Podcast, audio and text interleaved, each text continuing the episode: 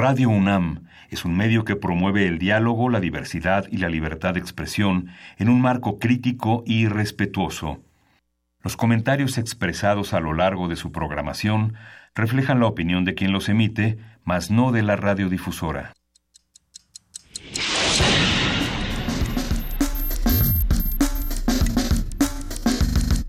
Primer movimiento. El mundo desde la universidad.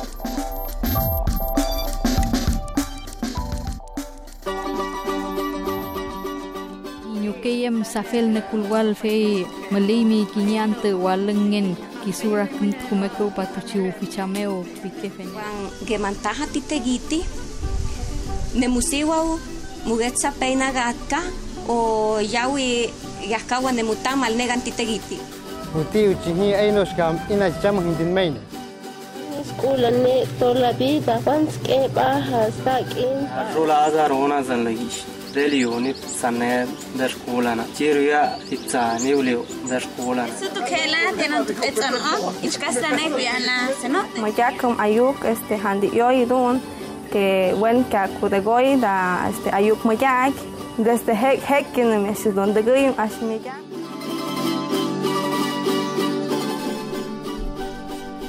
7 de la mañana con 8 minutos eh, de este febrero 21. Estamos ya en la cabina de Radio NAM. Inés, buenos días. Buenos días, Miguel Ángel Quemain. Luisa Iglesias está... Eh, creo que ya se bajó a dirigir el tráfico en alguna de Tepepan, pero en cualquier momento... En cualquier momento se presenta aquí con nosotros este collage que preparó nuestra producción, este eh, mosaico de diferentes voces y de diferentes lenguas originarias de nuestro país. lo que lo que quiere por supuesto conmemorar es el Día Internacional de la Lengua Materna. Ayer empezábamos a conversar sobre este tema, lo platicamos con la eh, doctora Regina Álvarez. Sí. ¿Sí? ¿O nada más me estás dando la vida, Miguel Ángel? Sí, sí, pues. Con la doctora Regina Álvarez del Ciesas, Álvarez que, que nos decía eh, lo que implica la lengua materna, lo que se lleva uno cuando, cuan- con su lengua materna que no puede importar o que no puede llevar a otras lenguas por más que las aprenda con, con mucha dedicación. Todo eso lo platicamos durante el día de ayer. Hoy estaremos platicando sobre otros temas que también pasan por ahí. Por supuesto estaremos haciendo los que estamos en esta cabina uso y disfrute de nuestra lengua materna, que es, creo que en los tres casos es el español, ¿no, Miguel Ángel? Sí, el español. Pues entonces, eh, ¿cuáles son los, eh, los idiomas que se hablan en sus casas? ¿Con qué idiomas? ¿Con qué, ¿Con qué vocablos crecieron que se volvieron parte de quienes son ustedes? ¿Qué palabras, qué términos, qué frases, qué dichos constituyen el, su grandísimo acervo de lengua materna? Platícanos, estamos en arroba PMovimiento, en Twitter, en Primer Movimiento, en Facebook, por supuesto tenemos un correo electrónico que es primermovimientounam.gmail.com Regina Martínez Casas. Regina Martínez Casas.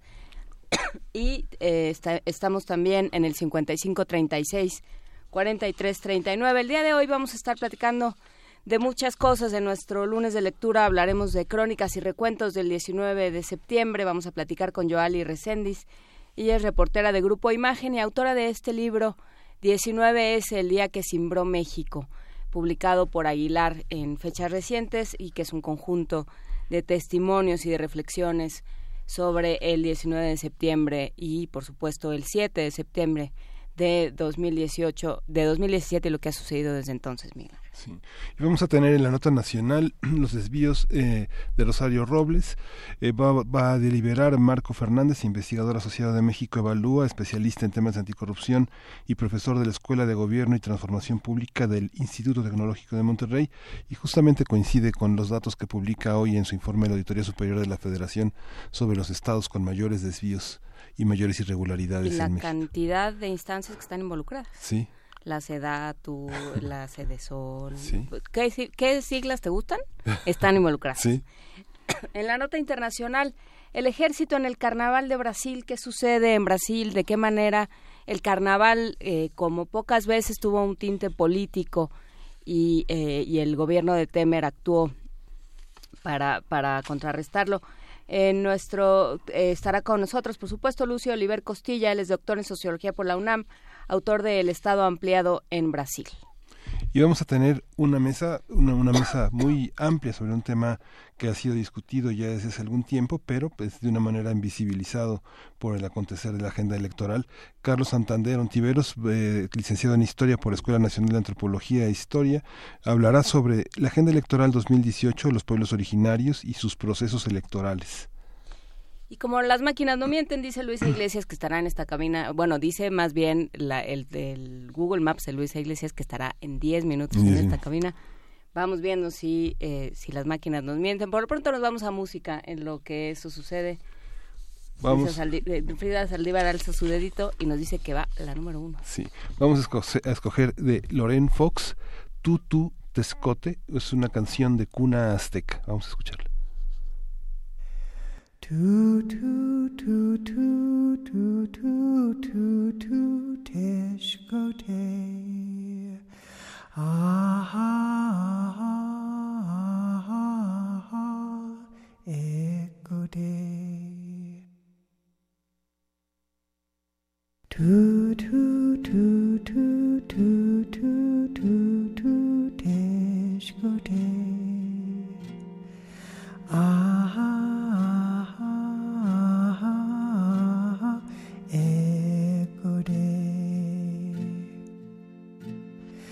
Tu, tu, tu, tu, tu, tu, tu, tu, t'écoute. Ah, ah,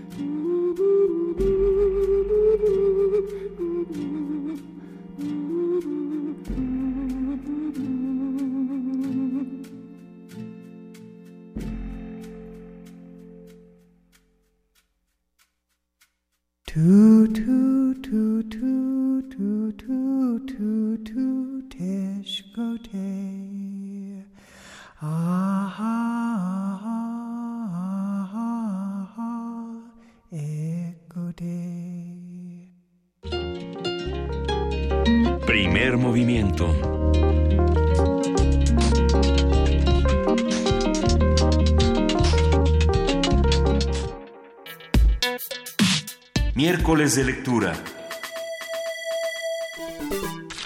Los sismos ocurridos el 7 y el 19 de septiembre del año pasado dejaron un saldo de 471 muertos en Oaxaca, Guerrero, Chiapas, Morelos, Puebla, el Estado de México y en la capital del país, además de millones de damnificados y daños en al menos 184 mil viviendas. El desastre posterior a los terremotos evidenció el nivel de corrupción y entre comillas, las fallas más grandes de los gobiernos y gobernantes, según revela Joali Recendis en este libro 19S, El día que cimbró México.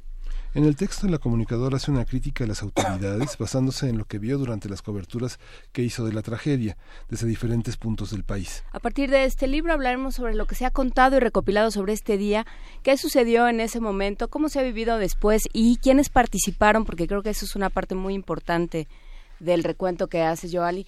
¿Cómo ¿Quiénes participaron en este trabajo? Y por supuesto está con nosotros en cabina, se lo agradecemos mucho. Está con nosotros desde las 6 de la mañana, aunque nosotros no estuviéramos. Ella es Joali Resendi, reportera de Grupo Imagen y escritora y autora de 19S. ¿Cómo estás, Joali? Buen día. Muy bien, muchas gracias a ustedes por el espacio y el valor a este trabajo. Pues eh, gracias a ti por la recopilación. Cuéntanos cómo fue, eh, de dónde este este impulso. Pues como reportera, eh, Juan Inés, nunca, nunca debes de quedarte eh, solamente como espectadora. Creo yo que eh, ya rebasamos los tiempos en que eso ocurra y en esos días y noches de dolor y esperanza, pues estuve presente en, en estas zonas de desastre conforme pasaron las horas me fui enterando de cosas tan terribles como por ejemplo el colegio Repsamen que pues sí fue el colapso por el sismo provocado por el sismo pero además si hubiera tenido una construcción adecuada y una construcción eh, que no haya sido solapada por las autoridades y me refiero a la corrupción el inmueble no se hubiera caído. Eh, ese tipo de situaciones originó que eh, pues detonar en mí una especie de, de que se quedara en la memoria, ¿no? En la memoria de papel y ofrecí el texto a, a una editorial que es Random House, que tuvo a bien eh, eh, recibirme la propuesta editorial y en un mes entregué el libro. Haciendo la cobertura y en los espacios en los que yo no entraba al aire, este, me ponía ahí a redactar, empezaba yo a platicar con, con las víctimas, con los padres, eh, con los familiares, con algunas autoridades. Realmente el trabajo como reportera eh, sirvió pues para plasmar lo que ustedes encuentran en este, en este libro. Los actores fundamentales de libros testimonios son personas que aparentemente saben muy bien dónde están, son actores políticos que tienen la memoria de un, de un terremoto anterior. ¿Cómo, ¿Cómo, elegiste estos testimonios? ¿Cómo elegiste estos protagonistas? Las, las personas que eh, de los textos que están incluidos en los libros fueron personas que me fui encontrando en el camino en esos días. Eh, son personajes que me pareció que tenían una importancia en, en cuanto a algo que contar. Son personas comunes y corrientes, salvo eh, Roberto Campa, que en ese entonces eh, fungía como eh, el, el, mediador eh, entre la Secretaría de Gobernación y las víctimas de Álvaro Obregón 286, donde estuve prácticamente eh, los últimos días hasta que salió, eh, hasta que fue rescatado el último hombre el cuerpo del último hombre eh, y me pareció le pedí a Roberto este texto eh, especialmente para el libro porque me pareció que era la única autoridad que la gente respetaba y eso se derivó primero por, por el gran respeto que tiene a las personas, vaya, es su trabajo, ¿no? No, no, no lo puedo ver de, de otra manera si él se encarga de los derechos humanos y no respeta a los demás. Eh, sin embargo, creo que a su llegada Álvaro Obregón 286 calmó mucho los ánimos de las personas que estaban esperando los cuerpos de sus familiares, de sus seres amados. Y a la llegada de Roberto Campa, a Álvaro Obregón 286 me parece que calmó mucho ese sentimiento en contra del gobierno, esa rabia que en un momento dado te da el que pues no te hagan caso, el que estaba eh, eh, estaban hablando, por ejemplo, de que los cuerpos estaban saliendo, eh, eran sacados por la parte de atrás, cosa que por supuesto no, no estaba ocurriendo, eh, el, la falta de compromiso del anterior eh, que estaba atendiéndolos uh -huh. y a la llegada de Roberto Campa me parece que fue valioso el trabajo por la parte humana de Roberto Campa.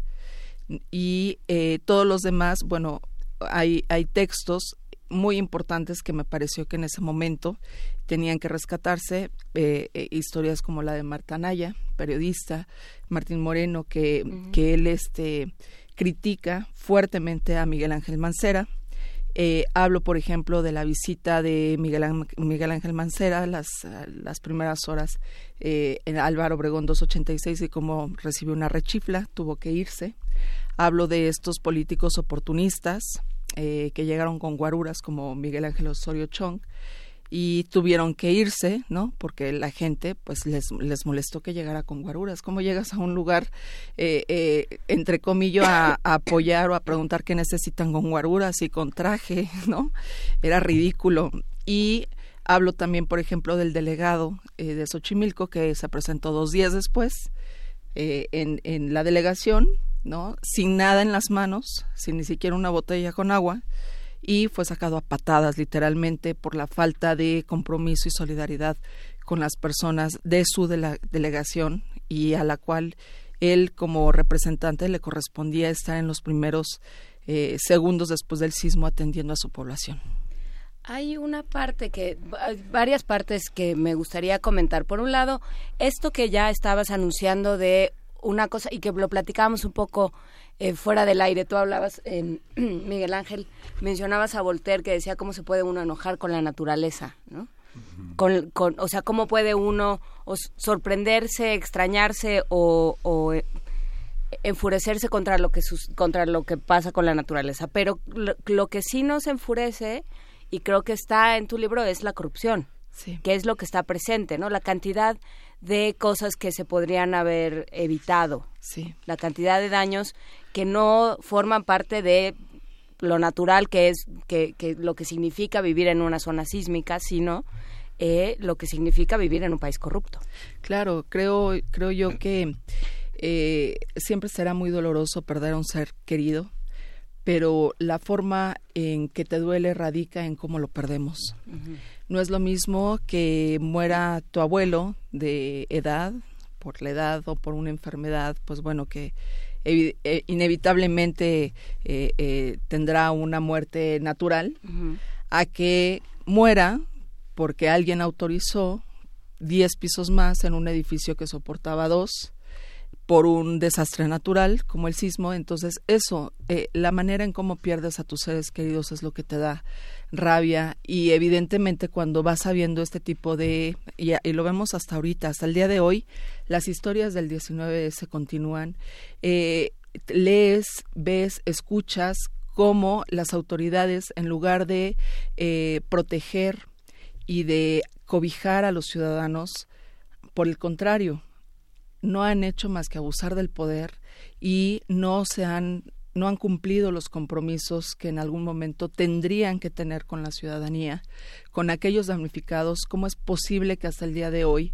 eh, en, en, Tlalpan, por ejemplo, en el multifamiliar de Tlalpan, todavía existan las personas eh, que tenían un hogar, que hay que decirlo, era un hogar eh, con un esfuerzo generacional y que al día de hoy están viviendo en casas de campaña, afuera, ¿no? De lo que era eh, su zona, su, su hogar, y esperando todavía que la autoridad le haga el favor eh, a, de tener esa tranquilidad que te, que te da tener un lugar propio, ¿no? Nadie está diciendo que les, que les construyan una casa blanca. Sin embargo, cuando, cuando existe el dinero, eh, para destinado los recursos destinados a este tipo de emergencias como el Fonden, como todas las, las donaciones millonarias que se hicieron no solamente nacionales sino internacionales dedicadas específicamente a los damnificados. ¿Dónde están esos dineros? ¿Por qué tendríamos que aceptar también como ciudadanos el hecho de leer, de ver, de escuchar que alguien a algún, alguna otra familia le dicen, bueno, ok, te vamos a dar un crédito a 20 años. ¿Por qué? ¿Por qué aceptarlo? Esa es como la parte de la denuncia de este libro, eh, el crear la conciencia de que en aquellos días y noches de solidaridad, también hay que decirlo, eh, una solidaridad en donde tú abrías la puerta de tu carro a alguien totalmente extraño para llevarlo a otra zona de desastre con palas, con despensa, con es decir, había una empatía, una confianza, una solidaridad entre los ciudadanos, con los ciudadanos, y que a los dos meses se esfumó. Entonces, este libro eh, eh, trato de abordar esa reflexión sobre si nosotros los ciudadanos seguimos con, con esa empatía hacia otros, evidentemente la autoridad no tendrá de otra más que cumplir con los compromisos con los ciudadanos. Nadie nos garantiza que el día de mañana seas tú o tú, Miguel Ángel, o tú Juan Inés o quien nos está escuchando que sufra o que esté en una situación como los mexicanos y las mexicanas que están en este momento sin un, sin un hogar, sin, sin, sin nada más allá que lo que rescataron, ¿no? Lo poco que rescataron o lo nada que tengan y que apenas están volviendo a empezar. Eh, y a eso hay que sumarle también la falta de compromiso, el nivel de compromiso de las autoridades. ¿Cuántas personas se han atendido realmente en la salud? ¿Cuántas personas realmente se han atendido en el duelo de haber perdido a un ser querido? Que la autoridad le haya dicho, a ver, Joali Recendis, perdiste a, tu ser querido, ok, mira, de lunes a viernes, de 6 a 7 de la noche vas a tener que venir, la especialista va a venir a hablar contigo para que tú sanes ese proceso, ¿no? ¿Cuántas personas ahorita, al día de hoy, cuando suena la alerta sísmica, salimos como locos, literal, y, y bueno, nos, o sea, pensamos lo peor, y que cuando ocurre el temblor, ¿no? Ni siquiera podemos dormir. Digo, a mí me pasa. ¿No? no, bueno, nos acaba de pasar el de domingo a lunes. Es, es, una psicosis colectiva terrible. Yo ya no sé qué me da más miedo, si el temblor o en manos de quien estoy como las autoridades que tenemos al frente, que no se preocupan más que por ellos, ¿no? Y están utilizando, ya lo vimos con el plan de reconstrucción, cómo es posible que tres diputados decidan el destino de las aportaciones para un plan de construcción que habían hecho otros ciudadanos honorables y al día de hoy ¿Y decidan diputados, además son Leonel Luna nos dijeron el otro día este eh, Mauricio Toledo Leonel Luna y eh, Jorge Romero los tres con unas historias espeluznantes en sus, en sus delegaciones, porque los tres fueron delegados. Pero ¿por qué permitirlo, Juan Inés? O sea, es decir, ¿por qué no, a lo mejor no, no yo no estoy eh, eh, diciendo que, bueno, que, que, nos levantemos en armas, ¿no? Y que vayamos por esos recursos y que se los No, pero sí, sí podemos como ciudadanía utilizar eh, es, estas herramientas que tenemos a la mano, como las redes sociales, como eh, el, el, el, hecho de pronunciarnos también y decir, estos recursos van y van a ser destinados a, un, a, una, a, un, a unas personas que lo, que lo requieren y por lo que fueron destinados, que son los damnificados. Hay un tema que creo que es interesante y creo que ustedes dos que han hecho mucho, mucho y muy buen trabajo periodístico, eh, lo saben. ¿Cómo, ¿Cuál es el lugar del periodista? Porque el periodista está en un lugar donde, con las manos ocupadas, en un lugar donde se necesitan manos.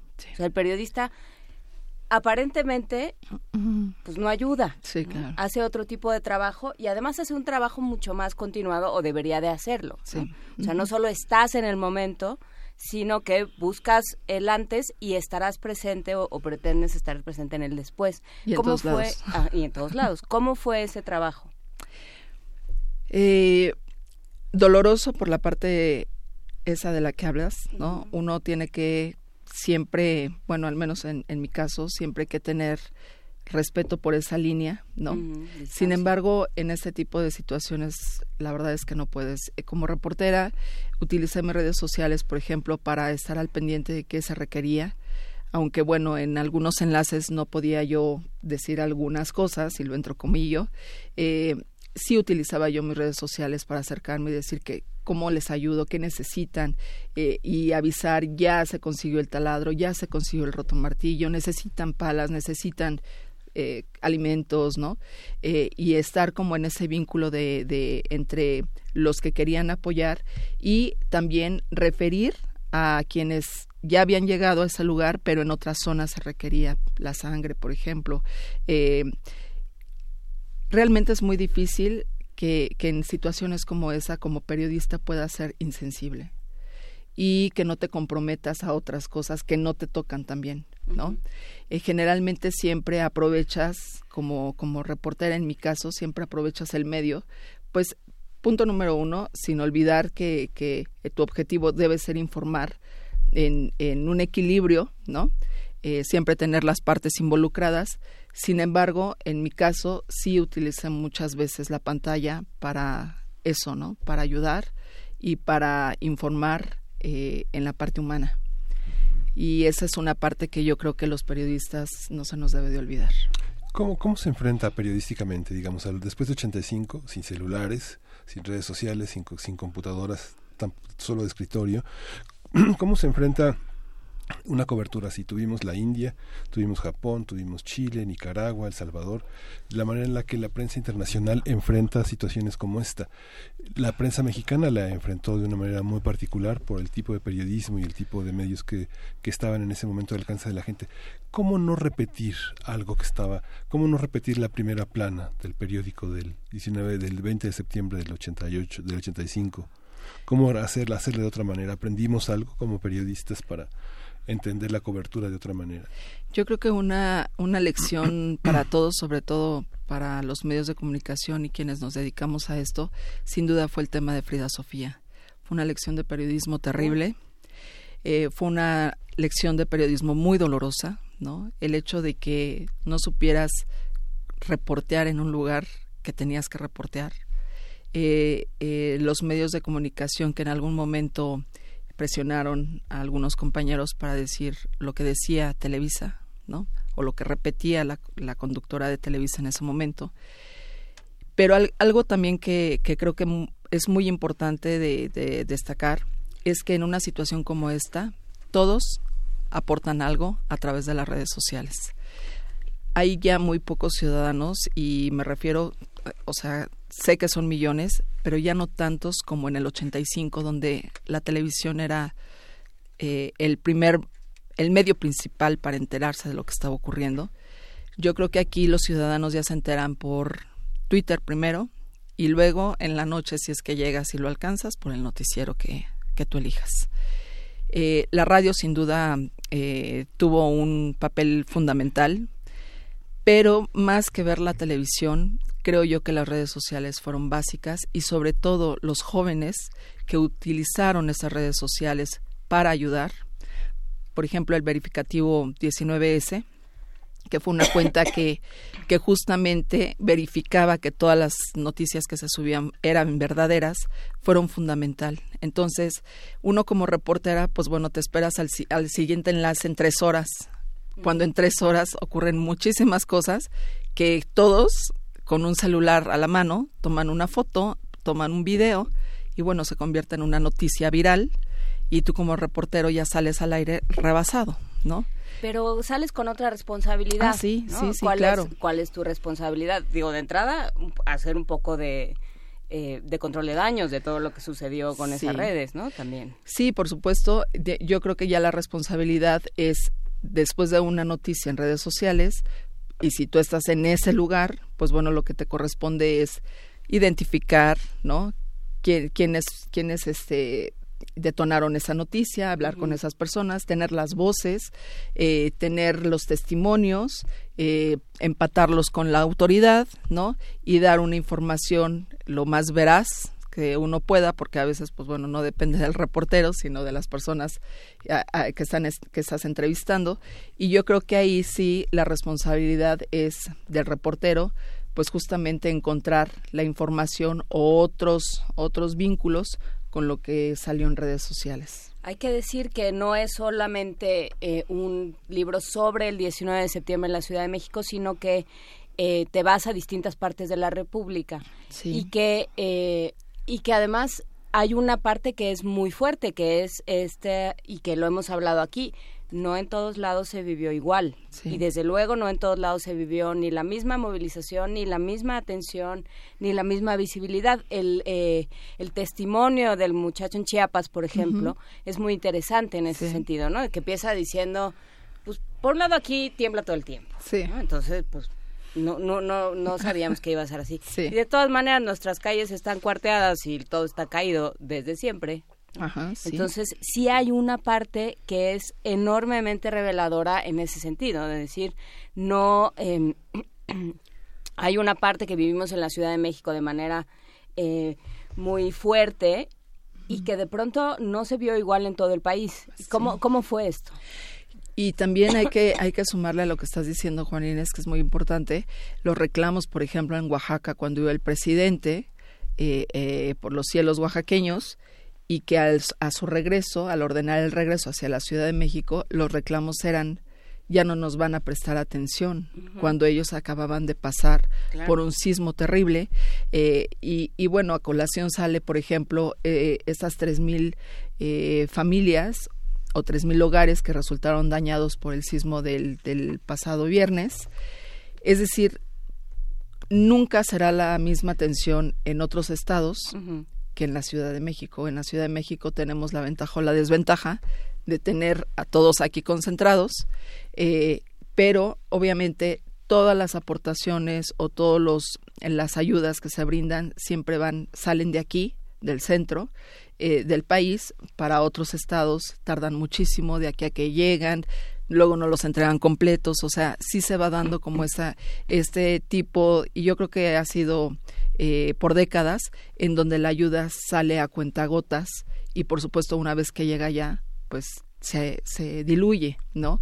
No es como aquí que estamos en la ciudad, bueno, aunque entre lo entrecomillo, porque si tú te vas ahorita lo más de Chapultepec, a Polanco o alguna zona de Whisky Lucan, por ejemplo, nunca vas a encontrar lo que estás viendo en Iztapalapa parece una zona de guerra en, o en las partes de Coyoacán o Xochimilco. ¿Cómo es posible que ahorita eh, haya escuelas que están atendiendo a niños y niñas con las paredes apuntaladas?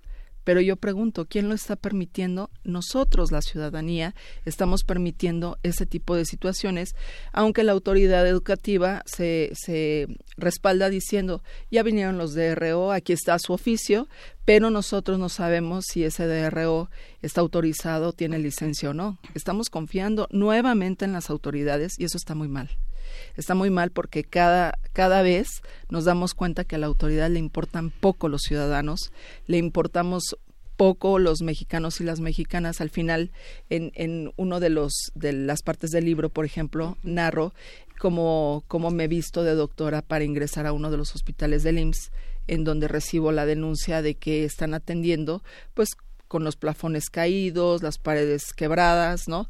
Eh, yo lo que, lo que le reclamé al IMSS a manera de, denuncia fue cómo era posible que se permitiera que los doctores estuvieran trabajando en esas condiciones, que estuvieran atendiendo a los enfermos en esas condiciones de un edificio totalmente quebrado, ¿no? Y entonces, en algún momento, eh, el IMSS me contesta vía Twitter que palabras más, palabras menos, estaba yo exagerando y me ponen ahí eh, una, una nota, un boletín de prensa donde me decían el Hospital Zaragoza no sufrió daño estructural. Y ahí están las fotos. Y yo le contesto, entonces le, le, le pongo el, en Twitter también, con copia a Miquel Arriola, y le pongo, el dictamen dice que aparentemente no sufrió daño estructural. Ese aparentemente podía ser un sí o podía ser un no. El asunto es que cuando yo entro como, como, como doctora, en esos siete pisos que ya estaban desalojados y que al día de hoy el hospital no funciona, habían 13 albañiles, y aquí vienen las fotos, estaban repellando o resanando, ¿no? Con cemento y poniendo azulejo dos días después del sismo a un hospital que ahorita no está en operación.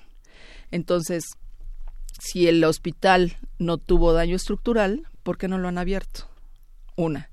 Dos, porque a la autoridad le cuesta tanto trabajo asumir, enfrentar y decir, a ver, señores, ok, yo, Miquel Arriola, acabo de tener el cargo hace tres años, ¿no? Este hospital lleva 50 años trabajando, ¿no?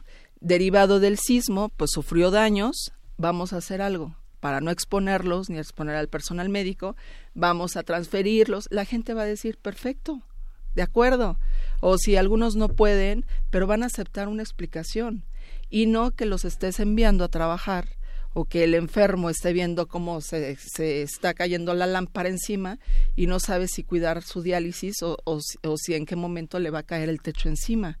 A esa parte creo yo que las autoridades minimizan siempre lo que los ciudadanos estamos eh, solicitándoles que es un poquito de tacto, un poquito de sensibilidad y como le escribí también a Miquel no, que se queden en su en su asiento, ¿no? O como también dar explicaciones. O también como le expliqué a Miquel Arriola y se lo dije personalmente, ¿por qué no va usted desde el hospital a, a, pasa a su escritorio y si no tiene daño estructural desde ahí opere? O sea, ¿por qué no? O sea, ¿por qué no escuchar lo que sus doctores, sus enfermeras y su personal están diciendo? No quieren trabajar en un lugar así y además qué miedo, ¿no? O sea, qué miedo que acaba de pasar un sismo en donde estás viendo todo lo que ocurre en la ciudad y estás en un lugar en donde ni siquiera te brindan la seguridad a los doctores que tenían la responsabilidad de atender eh, enfermos, de estar operando y que están pensando en qué momento se me cae esto encima.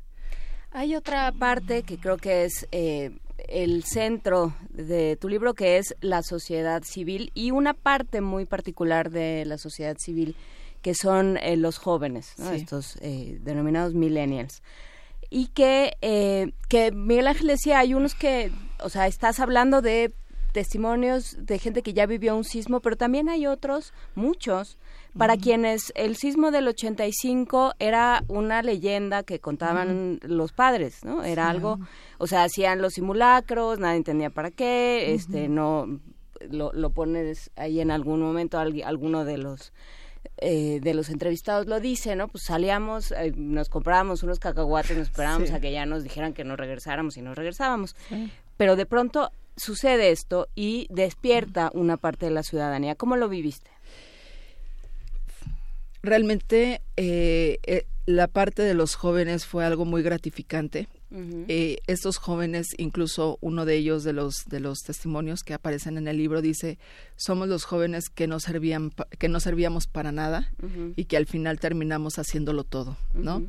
Esta parte de, de esta generación que siempre hemos minimizado, realmente sí hemos hemos visto que les preocupaba otras cosas, quizá la música, perdían mucho el tiempo, todas esas leyendas también que son que son de esta generación y creo que ellos demostraron perfectamente que podemos confiar en los jóvenes. Eh, cuando yo empecé a, a, reportear y empecé a notar también que, que en esas zonas de desastre habían muchísimos jóvenes ayudando en muchas, en diversas tareas, nunca hubieras imaginado que hubo jóvenes de 15, 16, 17 años y más, eh, diciéndole a sus padres, no, yo me quedo a apoyar. O sea, hicieron brigadas, ellos mismos recolectaron víveres. Conocí el caso de un par de jóvenes que con sus redes eh, captaron un tráiler que fueron que llevaron a Morelos y ellos mismos lo entregaron, ¿no? Jóvenes que realmente eh, se pusieron literal ellos sí la camiseta de, cómo utilizar lo que a veces para nosotros es muy complicado, ¿no? Bueno, yo como tengo un teléfono muy obsoleto, eh, a veces es muy complicado y ellos en un dos por tres empezaron a manejar eh, estos grupos de apoyo, de ayuda, de búsqueda y me pareció, me parece que somos muy afortunados de contar con ellos. Eh, por ejemplo, en la UNAM, eh, cuántos jóvenes se negaron a regresar a clases a pesar de que era, digamos, el, el, decreto de ya regresen a clases. Ellos dijeron, a ver, todavía la emergencia sigue y no vamos a regresar. Esa es una parte que uno tendría que valorar porque además están siendo congruentes y conscientes con lo que se les está enseñando en las aulas, ¿no? Estamos hablando para quienes nos sintonizaron hace poco estaban dormidos seguramente, como Pepe Nando. Estamos hablando con, con Joali Recendis. Ella es eh, reportera, por supuesto, pero también autora de 19S, El día que cimbró México, publicado por Aguilar. Eh, ¿Qué va a ser de estos jóvenes después?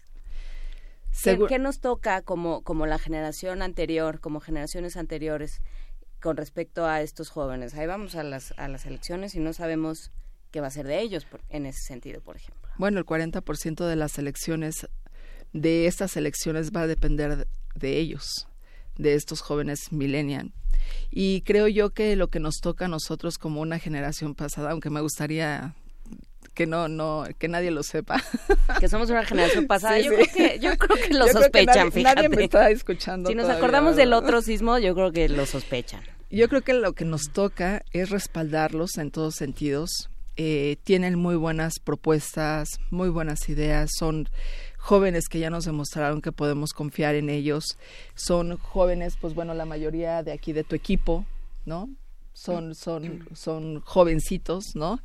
Y nadie se imaginaría que después de este 19S tuvieron la responsabilidad y tuvieron en sus manos, en sus, en sus celulares, en, lo que escribían, la capacidad de brindar la ayuda a generaciones como la nuestra y anteriores y por supuesto que no se echaron para atrás, no se fueron a descansar, dormían eh, como podían en, en las horas que podían, pero siempre con la finalidad de ayudar a otros. Y creo que lo que nos toca es respaldarlos, creo que lo que nos toca, y a mí me gustaría que esta reflexión de quienes eh, tengan a bien eh, adquirir el libro en estos tiempos tan complicados, Juan Inés, hay que decirlo, eh, a veces cuando vas al súper, de verdad me ha tocado, y lo, lo, lo, lo, también lo digo, a veces dices, híjole, me llevo el, el, el detergente o me llevo el jamón, ¿no?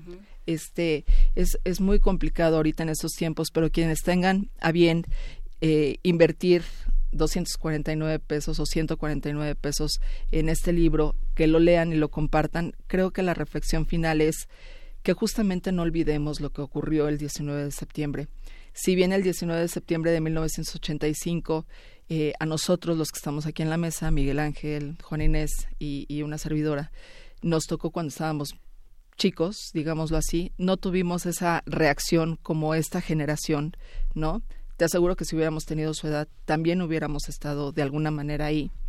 Eh, creo que lo que nos toca es decirle a los jóvenes que ese 40% tienen que ejercerlo, que tienen de nuevo que tomar las redes sociales y tienen que contarnos qué es lo que piensan, qué quieren de este, qué, qué destino quieren para este país y que nosotros lo respaldemos. Y que la ayuda no se puede acabar, que ese es otro tema, porque, porque lo decías al principio, ahí siguen, ahí sigue en la Ciudad de México y con muchísima más razón en otras partes de la República, en Puebla, en Chiapas, en Morelos, en Oaxaca, en tantas otras partes donde se sigue, sigue la emergencia, sigue la gente sin casa y, y ya, pues ya todo el mundo parece que se le olvidó o desde luego ya eh, entró el, el, proceso electoral y ha sido muy difícil, pues desde luego mantener a la gente en sus sillas, ¿no? Ahorita tú hablas de Miquel Arreola, pero Miquel Arreola, Mancera, todos los que ya se van. Pero ¿por qué? O sea, pues,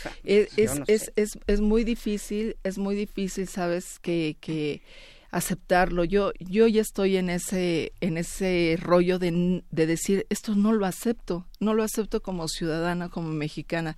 ¿Por qué? Por ejemplo, eh, Aurelio Nuño, secretario de Educación Pública hace unos meses, el padre del nuevo modelo educativo que separaba y yo, ¿no?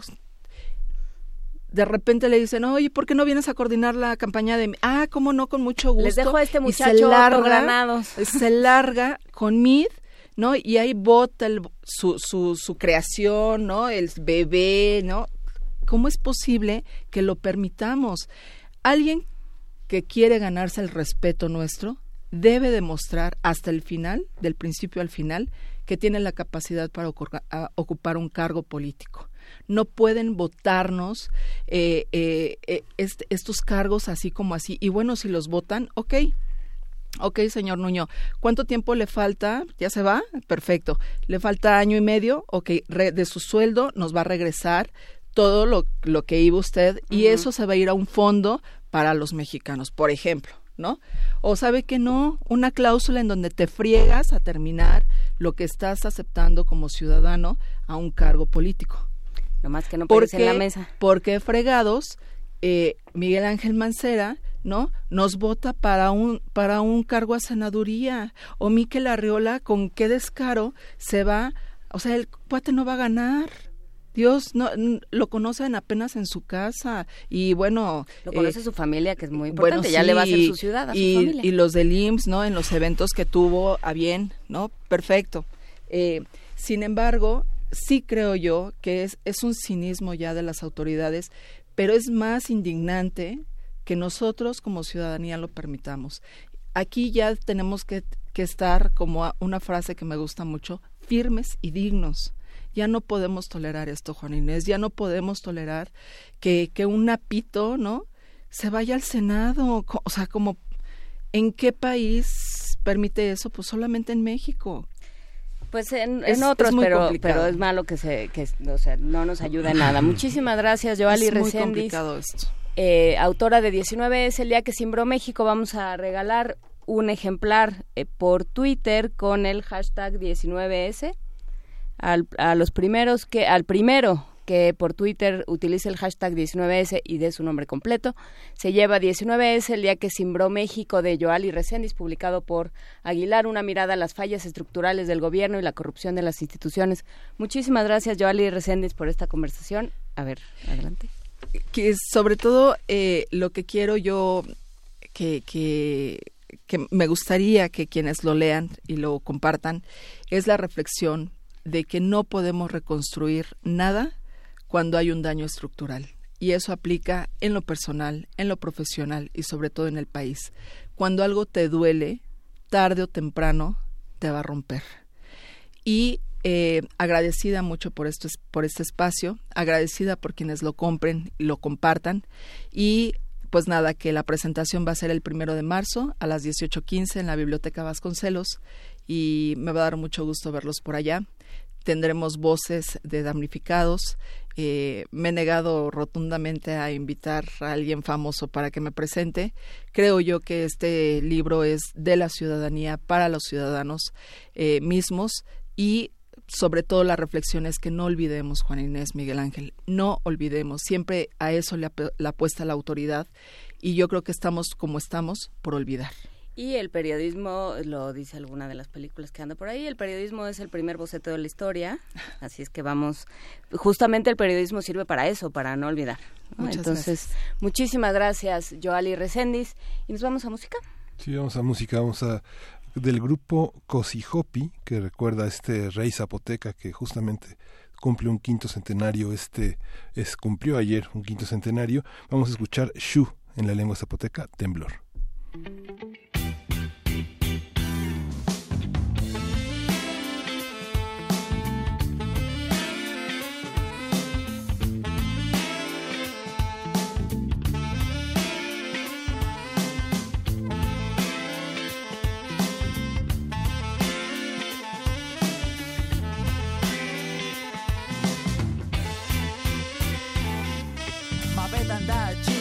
Sigo su paludilla. Diosipidili stipieke Kuya lugupilla Yana washa bika iku Kyaku tipini guilla. Chisuluno de shagete Nesta el estipa. Nekala yubini pine Lichu piapa. Libisuana kichikenda Sugiro tirusaba Mavia tu kadika kinye shake shiji stipa binizani ruza sana kiji la kiasa la kiasa vitopa ni salulu na na na shinga genda na na nulo. Viete na la kiji la yuka destino la calano, cayo ninano, cayo tisano, sabizende sati chikati kupija. Luni subichas piani bini, sulu akakinyeni, sulu ama viene nu, sulu ama kasuba nutija.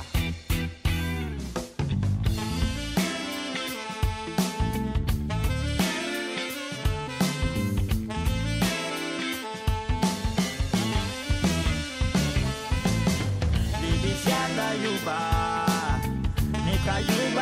şişe Legundi sana nu Izana di pagi chicken Yoshino lutia shaiba Neka yuya bini pabia bicheka Bini nakineru niriji Nakine gusi bani noshkichi Bicheka di gusabu ikuka di kwesa lupiku ne waga de lukia Izana kadi kwesa lukichi Peñaki su di pichichi su di shana de ira biche kadikusabu iku kadikwesa lubiku newaga de lukia Izana kadikwesa lukichi peña kisudi pichichi sudishiana de ira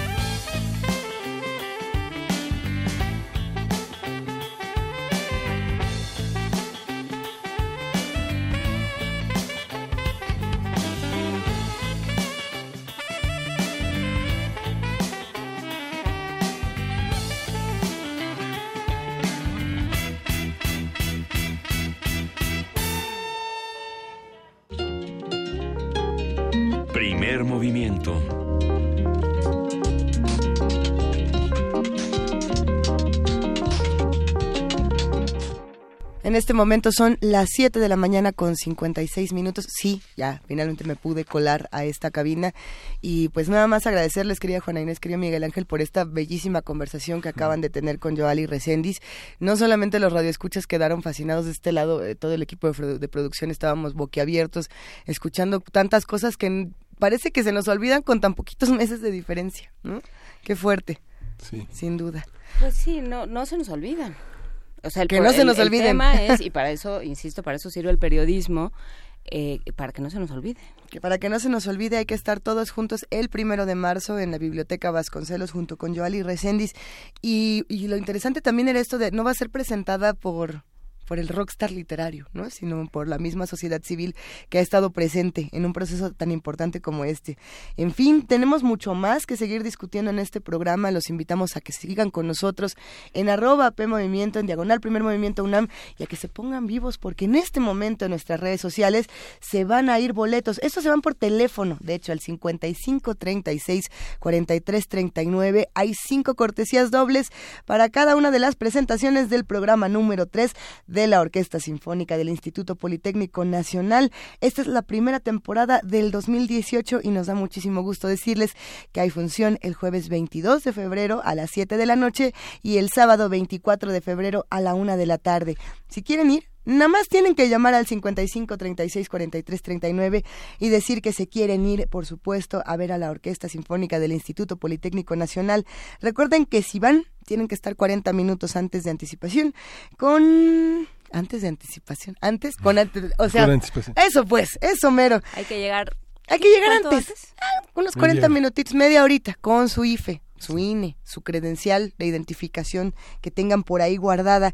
Y bueno, pues parece ser que ya se están yendo los boletos en este momento. Nosotros por lo pronto nos vamos a ir a una pausa. Quédense con nosotros. Recuerden que a las 8 de la mañana también entra TV UNAM en el canal 120, en el 20 de TV Abierta. Y por ahí estaba leyendo algunos tweets mientras escuchaba la conversación. En, ahora sí que castigada en el rincón de los que llegan tarde. Y pues había muchos tweets preguntando dónde podían encontrar el podcast, que habían tenido algunas dificultades, pero el podcast está completamente en orden, todo perfecto en, www.radio.unam.mx y si nos quieren ver las caras en www.tv.unam.mx. Y ahora sí, les... Ah, tenemos aplicación. ¿Sabían ustedes que tenemos una aplicación de Radio UNAM? No. ¿Y qué se puede hacer con la aplicación de Radio UNAM? Pues escuchar Radio UNAM. Nada más llevarnos a todos lados en su teléfono inteligente, en su, en su tableta. Y ya con eso. Vámonos a una pausa y ya regresamos. Primer movimiento. Hacemos comunidad.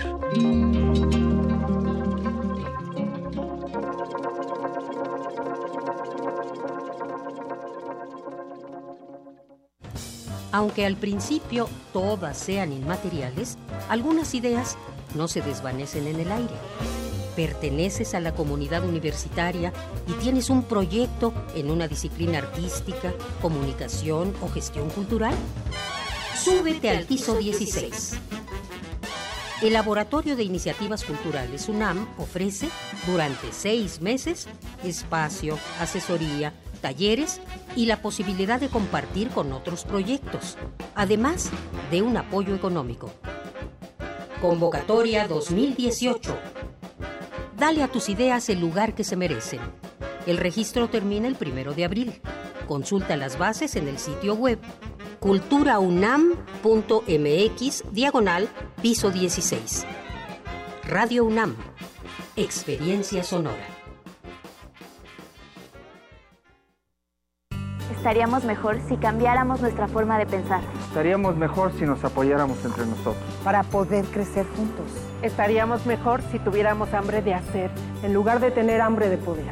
Estaríamos mejor si transformáramos a México. Estaríamos mejor si nos cuidáramos entre nosotros. En lugar de jugarnos sucio. Estaríamos mejor si el cambio lo hiciéramos juntos. Juntos, con ya sabes quién. Ponte del lado correcto de la historia. Partido Encuentro Social. Juntos somos más fuertes. En Alianza hemos sacado al PRI corrupto del gobierno y hemos metido a los culpables a la cárcel. todos juntos. Haremos un México más justo, más seguro y más contento. Para eso el PAN, PRD y Movimiento Ciudadano hicimos un solo frente. Vamos a cambiar la historia, porque cuando estamos juntos, somos más fuertes. PAN, el cambio inteligente. En México, las elecciones no las hace el gobierno ni los partidos, las hacemos nosotros. Dudar del proceso electoral y de sus resultados es como dudar de nosotros mismos. Esta es mi credencial para votar. Me identifica, me involucra y es única. Tiene elementos de seguridad visibles e invisibles. Con la mayor cobertura del padrón electoral, 98 de cada 100 tenemos credencial para votar libremente. Estamos listos para decidir. INE. El concepto de universidad apela al conjunto de conocimientos que satisfacen una amplia gama de curiosidades. Literatura, Música emergente, sexualidad y erotismo, cine, tecnología, política, arte y actualidad. Cuando cae la noche, La radio se refresca para los oídos estudiantiles. resistencia modulada, menos aula y más campus. De lunes a viernes, de las 20 a las 23 horas. Por el 96.1 de FM. Radio UNAM. Experiencia sonora. Los que recibimos y contamos los votos somos nosotros, tus vecinos. No nos eligen ni el gobierno ni los partidos políticos. Nos eligen a través de dos sorteos, por mes de nacimiento y por apellido. Nosotros, entrenados por el INE, capacitamos a los funcionarios de casilla para recibir, registrar y contar tu voto. Así, tenemos la confianza de que en cada casilla se respete nuestra decisión. Juntos, hacemos lo que nos toca para garantizar unas elecciones libres. INE. En nuestro país, el incremento de embarazos a temprana edad va en aumento. Y no solo eso, cerca de 280 mil jóvenes adolescentes entre los 12 y 19 años de edad se ven obligadas a abandonar sus estudios cada año. En el Partido Verde, impulsamos una ley que garantice el derecho a la educación de madres jóvenes, otorgando becas y el derecho a guarderías, buscando mejorar sus oportunidades de desarrollo y calidad de vida. Partido Verde. PRD, Izquierda Hoy. Somos la izquierda que se identifica con las y los jóvenes, convencidos de lo que creemos, porque cuando dicen desigualdad, reclamamos igualdad. Cuando dicen jerarquía, reivindicamos la equidad. Cuando imponen control, decimos respeto a la diversidad. Y cuando hay abusos, exigimos nuestros derechos, los de todas y todos, sin distinciones. Estas son nuestras causas, es la actitud con la que vivimos. Hoy es nuestro tiempo y estamos seguros de una cosa. Somos la izquierda de hoy. La revista de la universidad en radio. Te invitamos a escuchar esta serie, donde cada mes diferentes personalidades se darán cita para dialogar sobre los conceptos a los que se enfrenta día con día el ser humano. Música, extinción, revolución, palabras. Cada tema será abordado desde la visión de nuestro invitado semanal. Dialoga con nosotros todos los jueves a las 16 horas por el 96.1 de FM en el papel, en la pantalla, en las ondas y en la web. La revista de la universidad abre el diálogo en Radio UNAM. Experiencia sonora.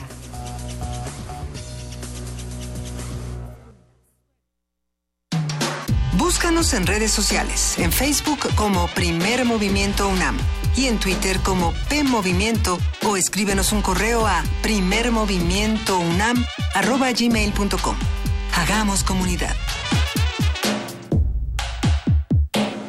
Saludamos a todos los que están haciendo comunidad con nosotros a través de TV UNAM en el canal 120 y en el canal 20.1 de TV Abierta. Muy buenos días a todos los que nos observan. Buenos días a todos los que continúan escuchándonos en el 860 de AM y en el 96.1 de FM. ¿Cómo estás, querido Miguel Ángel Quemain? Muy bien. Después de una larga conversación que tuvimos en el arranque con Yohali eh, Ramírez, eh, reportera de. Reséndiz, del Grupo Imagen, con 19 de septiembre, un libro dedicado a, a hacer un recuento de los testimonios del 19 de septiembre al 19 de octubre. Platicábamos, querida jefe de información, Juana Inés de esa también fuera del aire, sobre todas las publicaciones que vamos a ver, por supuesto, en esta fil de minería, que se van a relacionar con el temblor, que serán muchas y sin duda tendremos que acercarnos a todas, eh, porque todas tendrán testimonios distintos y tendrán visiones contrastadas también de lo que ocurrió hace unos meses. Sí, no creo que sean tan tan contrastadas. este, porque justamente lo que lo que decía Joali Recendis en una conversación que si se perdieron eh, busquen en nuestro en nuestro podcast. Eh, lo que decía era bueno el problema no es tanto eh, lo que lo que le toca a la naturaleza, digamos, ¿no? Sí, México está en una zona sísmica, la Ciudad de México y tantas otras partes del país que están ahorita pues en, franco grado de desmoronamiento. Eh, sí, por supuesto estamos en zona sísmica, pero eso no quiere decir que las cosas se tengan que caer ni que las cosas se tengan que mantener eh, dañadas, ¿no? Y la gente se tenga que mantener sin casa cuando eh, pues hay una ciudadanía que paga impuestos y hay una ciudadanía que quiere ayudar y hay un gobierno que ya se va. Era, pues lo que comentamos desde hace muchos meses, ni siquiera, muchos meses antes, eh, los desastres naturales no existen, existen los desastres humanos que son consecuencia de los desastres naturales, entre comillas, es decir, eh, son consecuencia de los movimientos naturales de, de, la Tierra. Nosotros somos los que tenemos que adaptarnos a estas cosas y no construir en lugares de alto riesgo, no vivir en donde sabemos que va a llegar el maremoto, en fin, todas estas cosas que ya las hemos platicado se juntan con, con el tema de los políticos que ya se van. Por ahí estaban hablando de Miquel Arreola, estaban hablando de Mancera. De Nuño. De, de Aurelio Porque Nuño. hay distintos tipos de, temblores y catástrofes. Mira que no se tocó en la conversación, pero los que estábamos del otro lado de la cabina decíamos, bueno, a ver, este es el mismo caso de Claudia Sheinbaum. ¿no? Lo mismo, ella también deja su, su cargo en Tlalpan para, para entrar a la Ciudad de México hay que ver qué pasa.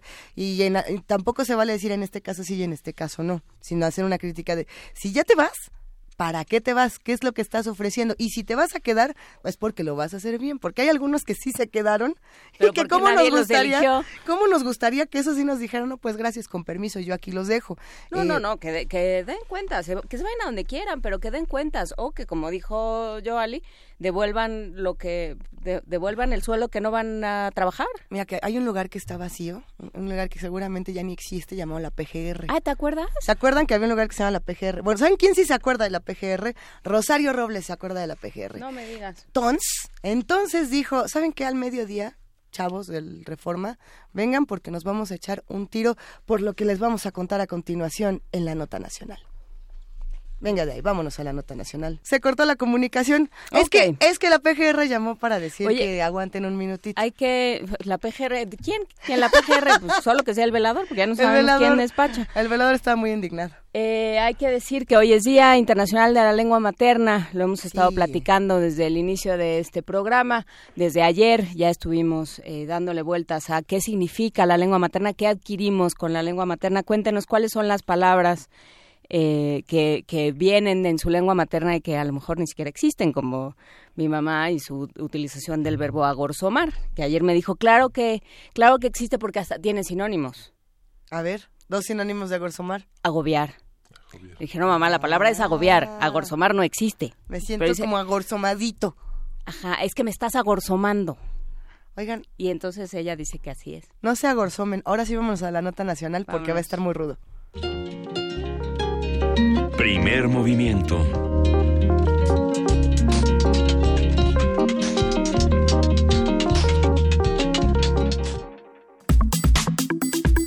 Nota Nacional.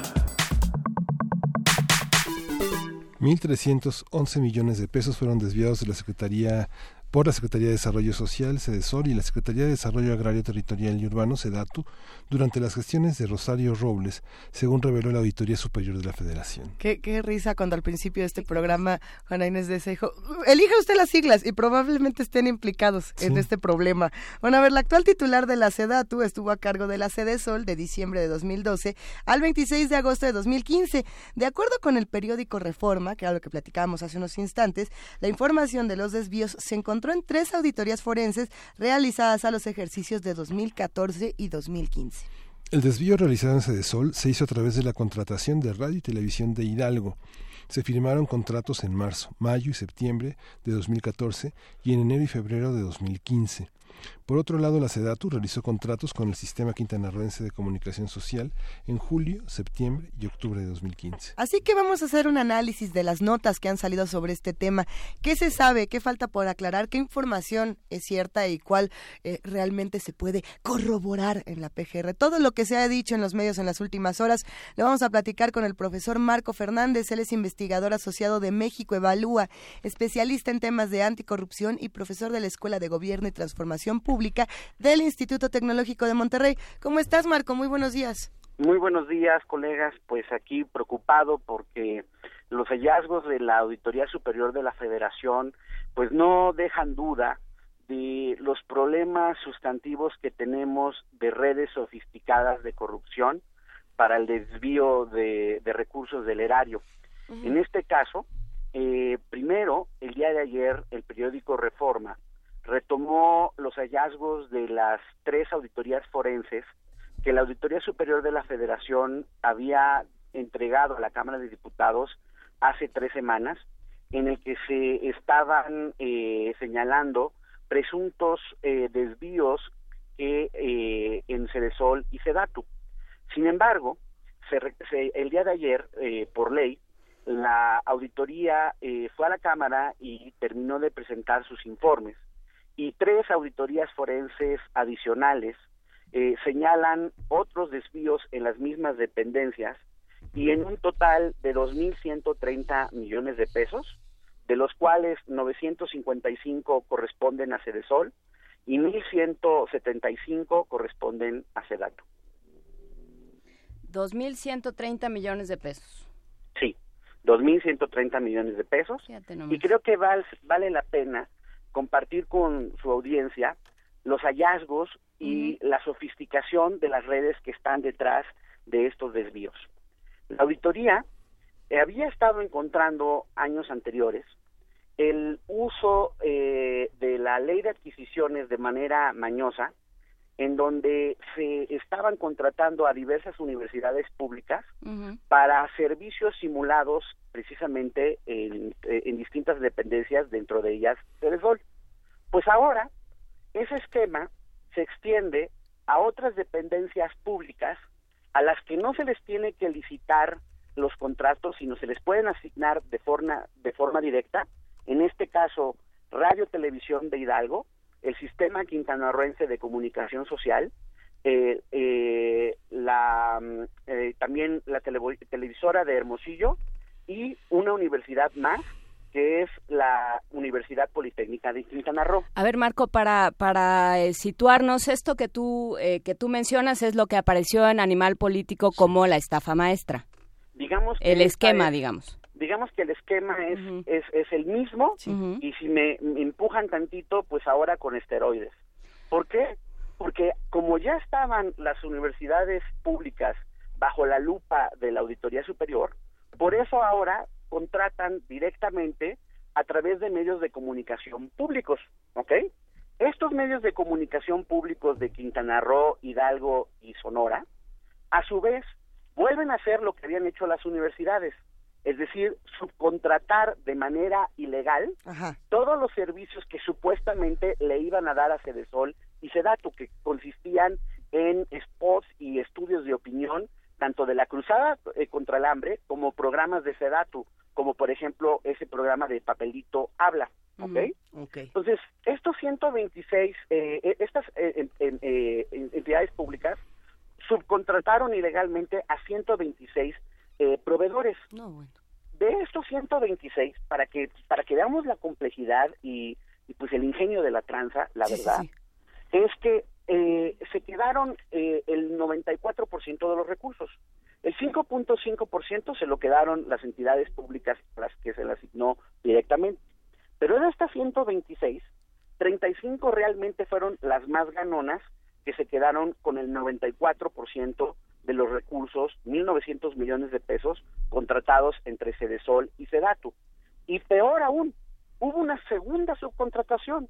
23 de estas 35 eh, eh, ganonas volvieron a subcontratar a otras 43 empresas por 1.500 millones de pesos y varias de ellas mandaron el dinero, fueron utilizadas, dos de ellas destacadas destacadas son Monex y el Banco eh, eh, Múltiple. Nos volvemos a encontrar, Monex. Okay. Para, para mandar dinero al extranjero, y en el extranjero, no solamente en Estados Unidos, sino también están países como Bélgica, Corea del Sur, pero también países que están en la lista de sospecha por financiamiento al terrorismo, como Pakistán.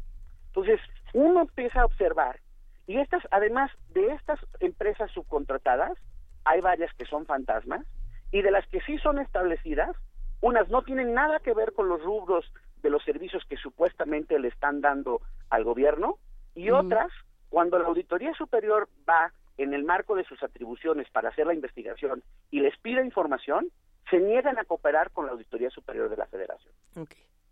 Toda esta información, ¿en dónde, ¿en dónde se puede consultar? ¿Dónde la podemos tener? Porque muchos han, criticado esta investigación en Twitter diciendo es que de todas maneras esta información no se puede comprobar, Marco. ¿O sí se puede? No, sí se puede comprobar. y de hecho, ya presentaron la Auditoría Superior de la Federación hizo todos estos informes públicos. En la página de la auditoría hay un sistema para buscar las auditorías y todas estas auditorías, que son siete, son públicas.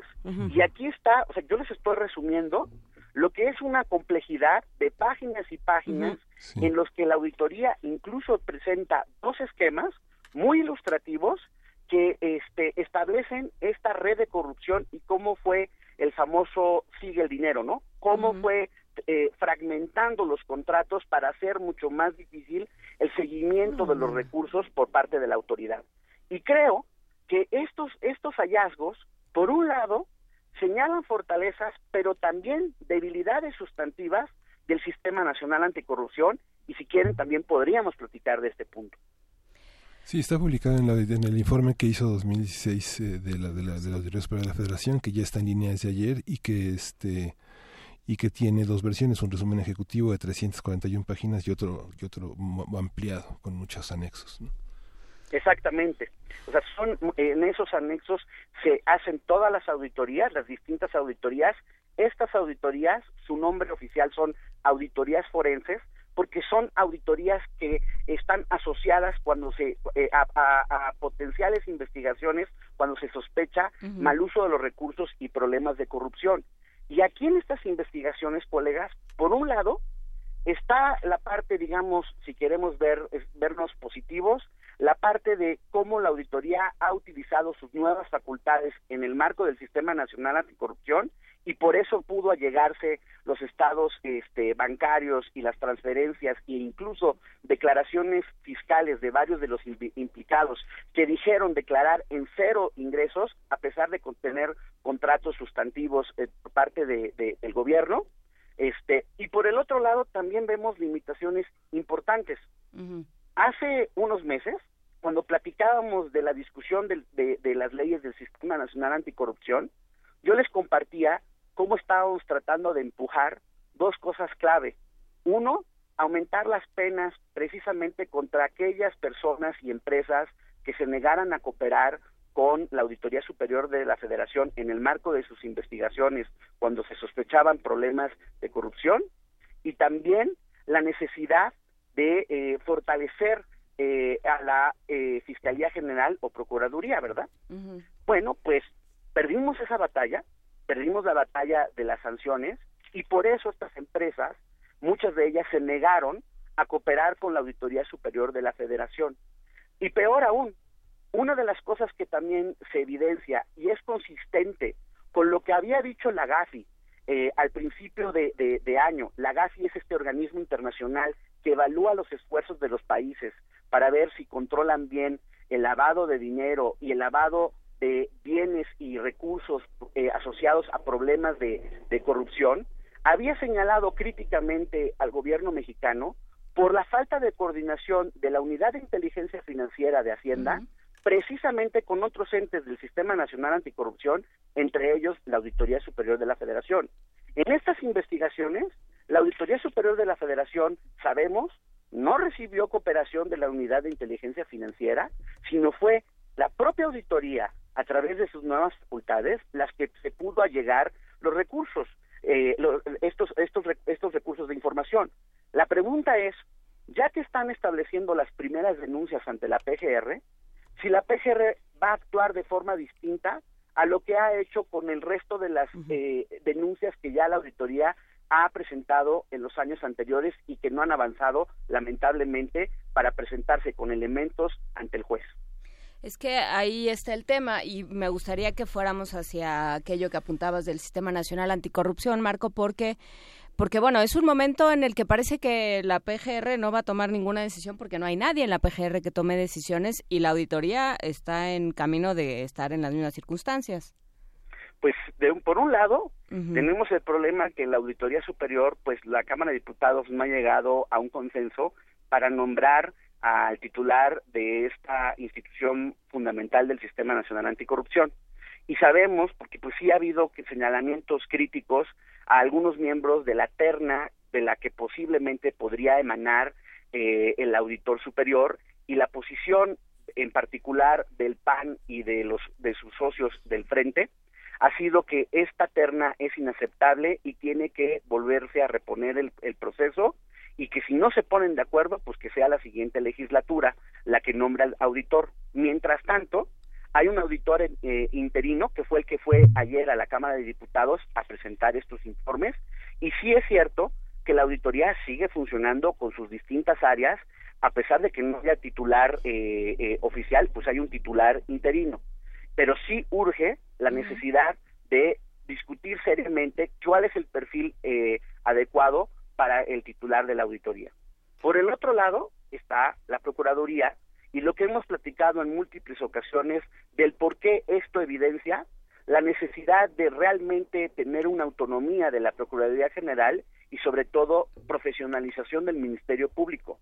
Porque la verdad, este, pues, por ejemplo, ahorita, gente que estaba en la unidad de inteligencia financiera en Hacienda, ahora fue transferida a la unidad de la Procuraduría encargada supuestamente de hacer el seguimiento a estas investigaciones y tener más elementos para llevar al juez y poder eh, eh, que se procese penalmente este tipo de casos.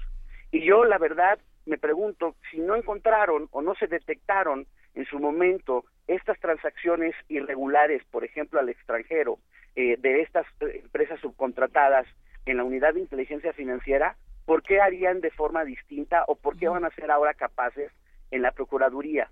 Ojalá que yo me equivoque y que muestren que realmente tienen eh, la capacidad de ser profesionales. Pero recordemos, por ejemplo, que desde el 16 de octubre del año pasado, el entonces procurador Raúl Cervantes había dicho que había dejado todo listo para la investigación de Odebrecht y que ya se iba a, eh, a proceder en consecuencia y pues ya pasaron varios meses y no se procede en consecuencia en nada en términos penales. Entonces, ¿cómo vamos a pensar que con esos antecedentes, ante estos hallazgos de la auditoría, no termine ocurriendo que estos esquemas y redes de corrupción que implican a funcionarios públicos y a gente del sector privado sigan operando? Porque operan dado los niveles altos de impunidad que les permite saber que se pueden arriesgar y no les pasa nada. Sí, simplemente estos 540 millones que asignaron a tres universidades, este, eh, la Universidad Intercultural del Estado de México, la Politécnica de Chiapas, la Tecnología de Nezahualcóyotl, representan tres veces más del dinero asignado para la reconstrucción en Oaxaca después de los sismos. Simplemente esos, ese tipo de datos. O la elaboración de por, por lo menos dos archivos estatales eh, por ejemplo, o es la es el 45% de lo que representa todo el presupuesto invertido en la vialidad en Chiapas. No sé, Dios, Dios, si uno empieza a hacer cuentas de todo lo que se puede hacer con ese dinero que no tiene explicaciones, es, es impresionante, ¿no? Y es que en ese sentido es lastimoso, porque con estos recursos estamos hablando de 2.130 millones de pesos, más lo que se acumule de las otras auditorías que se están haciendo a otras dependencias.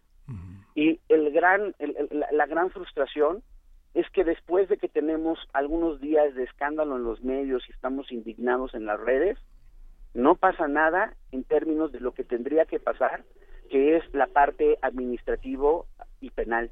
Y esa es la, las inacciones que son hoy inaceptables y que tienen que haber consecuencias no solo penales y administrativas, sino también políticas. Porque en una democracia, ante estas cosas, colegas, ya le hubiera costado, aunque no le guste eh, a la señora Rosario Robles, ya le hubiera costado el puesto, porque sistemáticamente se están encontrando en, en, dependencias bajo su gestión problemas de malversación de recursos públicos. Y estos escándalos llevarían al presidente a pedirle la renuncia en un país democrático. ¿Por qué eso no pasa en nuestro país? Claro, y además, antes de que pasemos a, Rosario Robles, eh, ¿Cómo se puede, hablando de seguir el dinero, hay manera de, em, de, vincularlo hasta campañas? O sea, ¿va a haber manera de saber si llegó a campañas, si se utilizó de eh, para, para eso, si para eso fue el desvío de recursos o a dónde fueron a dar esos recursos? Porque, bueno, pues... Eh, después de la, campaña del Estado de México y del proceso electoral del Estado de México, pues eh, sí, sí querríamos tener más explicaciones y sí querríamos que las, eh, los organismos vinculados con el proceso electoral que están para ello nos dieran un poco más de cuentas. Esa pregunta es fundamental. Y por eso es tan importante la labor del subprocurador especializado en materia electoral, el de la FEPADE, y por eso era tan grave la controversia de la salida de Santiago Nieto, porque se sospecha, pero no se tienen las pruebas, solo se sospecha que por eso se hace la fragmentación de todos estos contratos para dificultar el seguimiento del dinero, que después mucho de ello cuando se transfiere al, extranjero se saca en efectivo y va a parar a las, a las, a las campañas de manera ilegal en gastos, por supuesto, no reportados a la autoridad electoral. Y es ahí donde si, o sea, no tendríamos que esperar a un fiscal anticorrupción. Tenemos un fiscal electoral, tenemos una unidad eh, de, eh, que sigue los movimientos financieros en la PGR que tendría que estar de la mano con la unidad de inteligencia financiera de Hacienda si realmente hubiera una voluntad y un profesionalismo para poder estar haciendo el seguimiento de estas triangulaciones y ver cuando se saca el dinero en efectivo en qué sucursales, quiénes lo que sacan, para tratar de empezar a ver cómo eso se empieza a utilizar en campañas electorales. Pero hasta ahorita, ese tipo de profesionalismo pues no ha llegado a las instancias de justicia en nuestro país. Mm. Marco Fernández, de aquí a las 12 del día, ahora sí que, ¿qué va a pasar? Se supone que se ven en la PGR los amigos de Reforma con Rosario Robles y que lleven las pruebas y que si tú y que si no. ¿Qué podemos esperar que pase hoy a mediodía? Pues yo lo que lo que le pediría a la titular de, de, de SEDACU es que mejor este le conteste a la que tiene que llamar es, y contestar es a la Auditoría Superior de la Federación.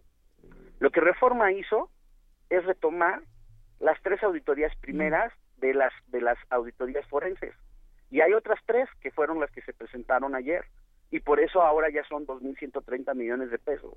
Entonces, ¿qué le va a decir? ¿Que la Auditoría Superior miente? ¿Que la titular de la Auditoría Forense miente? Incluso, un punto muy importante, en una de las auditorías, colegas, la Auditoría Superior de la Federación llama a comparecer a exfuncionarios de radio y televisión de Hidalgo, quienes declaran que fueron citados en Sede Sol para que se les diera la lista de las empresas y personas que tenían que subcontratar, con los montos que tenían que subcontratar y la información legal de las empresas y las personas para poder hacer el proceso de subcontratación. Eso está en la Auditoría Superior de la Federación y es una declaración este, que se hace de oficio ante la autoridad en el medio de las investigaciones.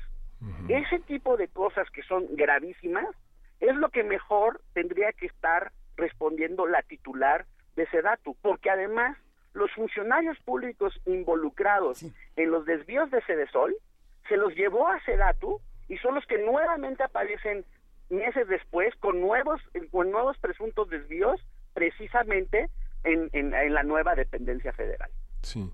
Justamente la Auditoría Superior del Estado de Hidalgo no, no cruza los datos con la Secretaría de Contraloría del Estado, que no los publica porque están siendo, están siendo, están siendo recopilados, porque no tiene la información suficiente este órgano técnico de la auditoría, porque no saben el, el destino de las cuentas donde se depositó ese dinero.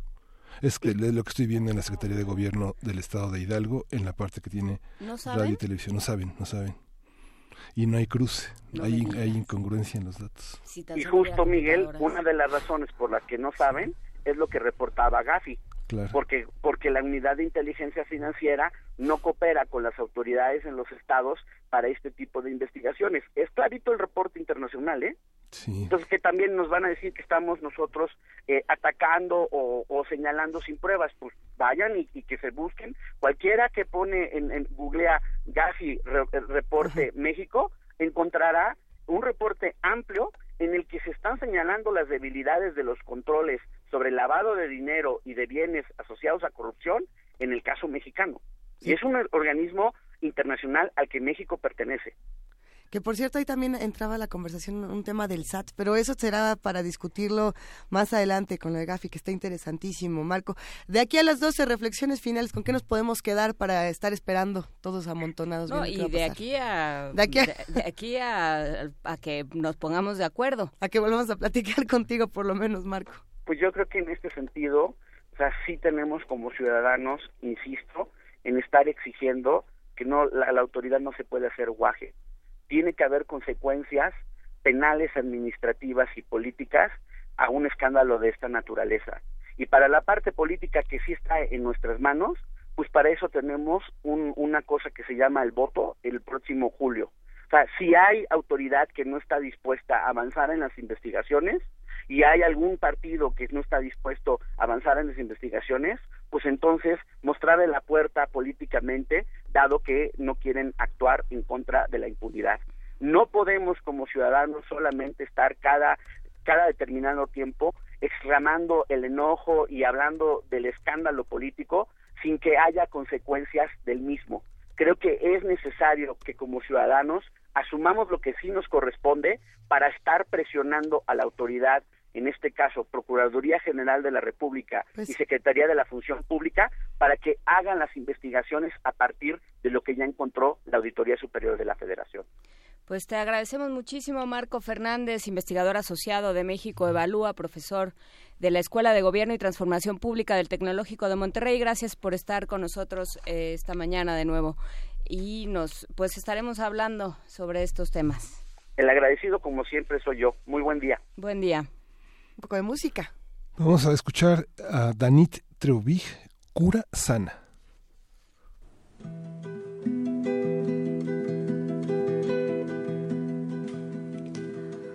Oh, humaya y quisimayaru amor a su cielo celeste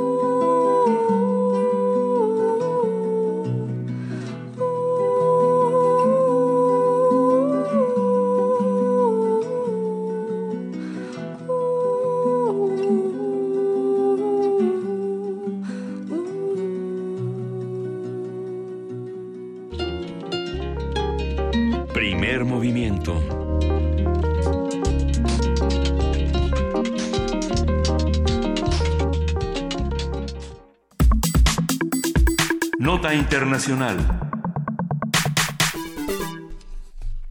Michel Temer, presidente de Brasil, firmó el viernes pasado un decreto para que el ejército se encargue de la seguridad de Río de Janeiro, la segunda ciudad más grande en el país. La decisión fue aprobada ayer en la Cámara de Diputados de Brasil y fue anunciada solo dos días después del cierre del carnaval más famoso del mundo y durante el cual se registraron robos masivos, saqueos en tiendas, enfrentamientos entre la policía y las pandillas. María Laura Caniu, directora en Brasil de Human Rights Watch, expresó que Río de Janeiro necesita perfeccionar la actuación de la policía y para ello necesita un especialista en policía, no un experto en guerra, esto refiriéndose a Michel Temer. De acuerdo con datos oficiales, la, la ola de violencia en Río de Janeiro causó en el 2017 más de 6.000 muertos, entre ellos 138 policías y 10 niños alcanzados por balas perdidas. Bueno, vamos a platicar sobre los hechos sucedidos en Brasil durante el carnaval, sus tintes políticos y sus consecuencias sociales. Para ello nos acompaña Lucio Olivier Costilla, doctor en sociología por la UNAM, postdoctorado en sociología política en Brasil, Universidad Federal, eh, perdón, eh, autor del libro El Estado ampliado en Brasil y México, entre otras publicaciones. Lucio, buenos días, ¿cómo estás? Eh, buenos días, Luisa, qué gusto. Como siempre, un gusto escucharte. Cuéntanos, ¿qué fue lo que pasó en el carnaval y por qué la reacción tan radical del gobierno? Si es que es radical, mejor no. Eh, el, el, carnaval es una fiesta hedonista de eh, eh, entre ale, alegre y triste uh -huh. desde siempre en Brasil porque es el momento en que los excluidos, en que los esclavos, incluso del, del pasado y los nuevos esclavos, sí. eh, disfrutan un poco diciendo lo que sienten, eh, haciendo algarabía, eh, mostrando una personalidad. Y pasó algo muy particular ahí, se combinaron como tres cosas. En primer lugar, sorprendentemente una escuela de samba, la que ganó, Bella Flor, eh, reprodujo en la en su desfile escenas de la vida cotidiana de Río de Janeiro, niños tiroteados en las escuelas, eh, padres con ataúdes de, víctimas de balas perdidas, eh, cargando los cuerpos de sus hijos, eh, jóvenes apuntando a sus víctimas con la cabeza, en la cabeza con armas, es decir, una cosa que era la representación sorprendentemente de lo que estaba sucediendo en los barrios turísticos donde se expresaron escenas de, de una violencia desaforada. Eh, por ejemplo, hay un hay una costumbre terrible que es que se juntan 50 jóvenes, van por las calles robando a todo mundo, es la multitud que roba, eh, saqueando supermercados, eh, incomodando totalmente a la situación y, y, y la policía eh, ya ya sabe de eso, ya vive eso y sin embargo eh, no no ha podido hacer nada. Que a, además otra escuela, la segunda escuela eh, presentó un poco el navío de la esclavitud se llamaba y a la cabeza tenía al presidente Temer eh, como el vampiro neoliberal de ese navío de la esclavitud. Es decir, es, es, fue una escena grotesca de un carnaval que es una fiesta popular y que se, se, se combinó con esa violencia eh, desatada, incluso en el Zambódromo, incluso en zonas turísticas como Ipanema. Entonces, eh, ¿qué, ¿qué sucede? Que estamos presenciando eh, una situación eh, de explosividad que surge de reformas, eh, digamos, que están destruyendo todos los elementos de conciliación de clases y pacificación social que se habían construido en los últimos 15 años. Las están destruyendo, destruyendo con personajes muy grotescos, como el propio presidente Temer, que es paladín de la corrupción y que es, es totalmente criticado continuamente, no solo por la sociedad, sino por los jueces. El alcalde de Río de Janeiro, por ejemplo, eh, decidió salirse porque salirse de la ciudad porque para él, que es un evangélico, esa celebración es pecaminosa y, y entonces mejor se va.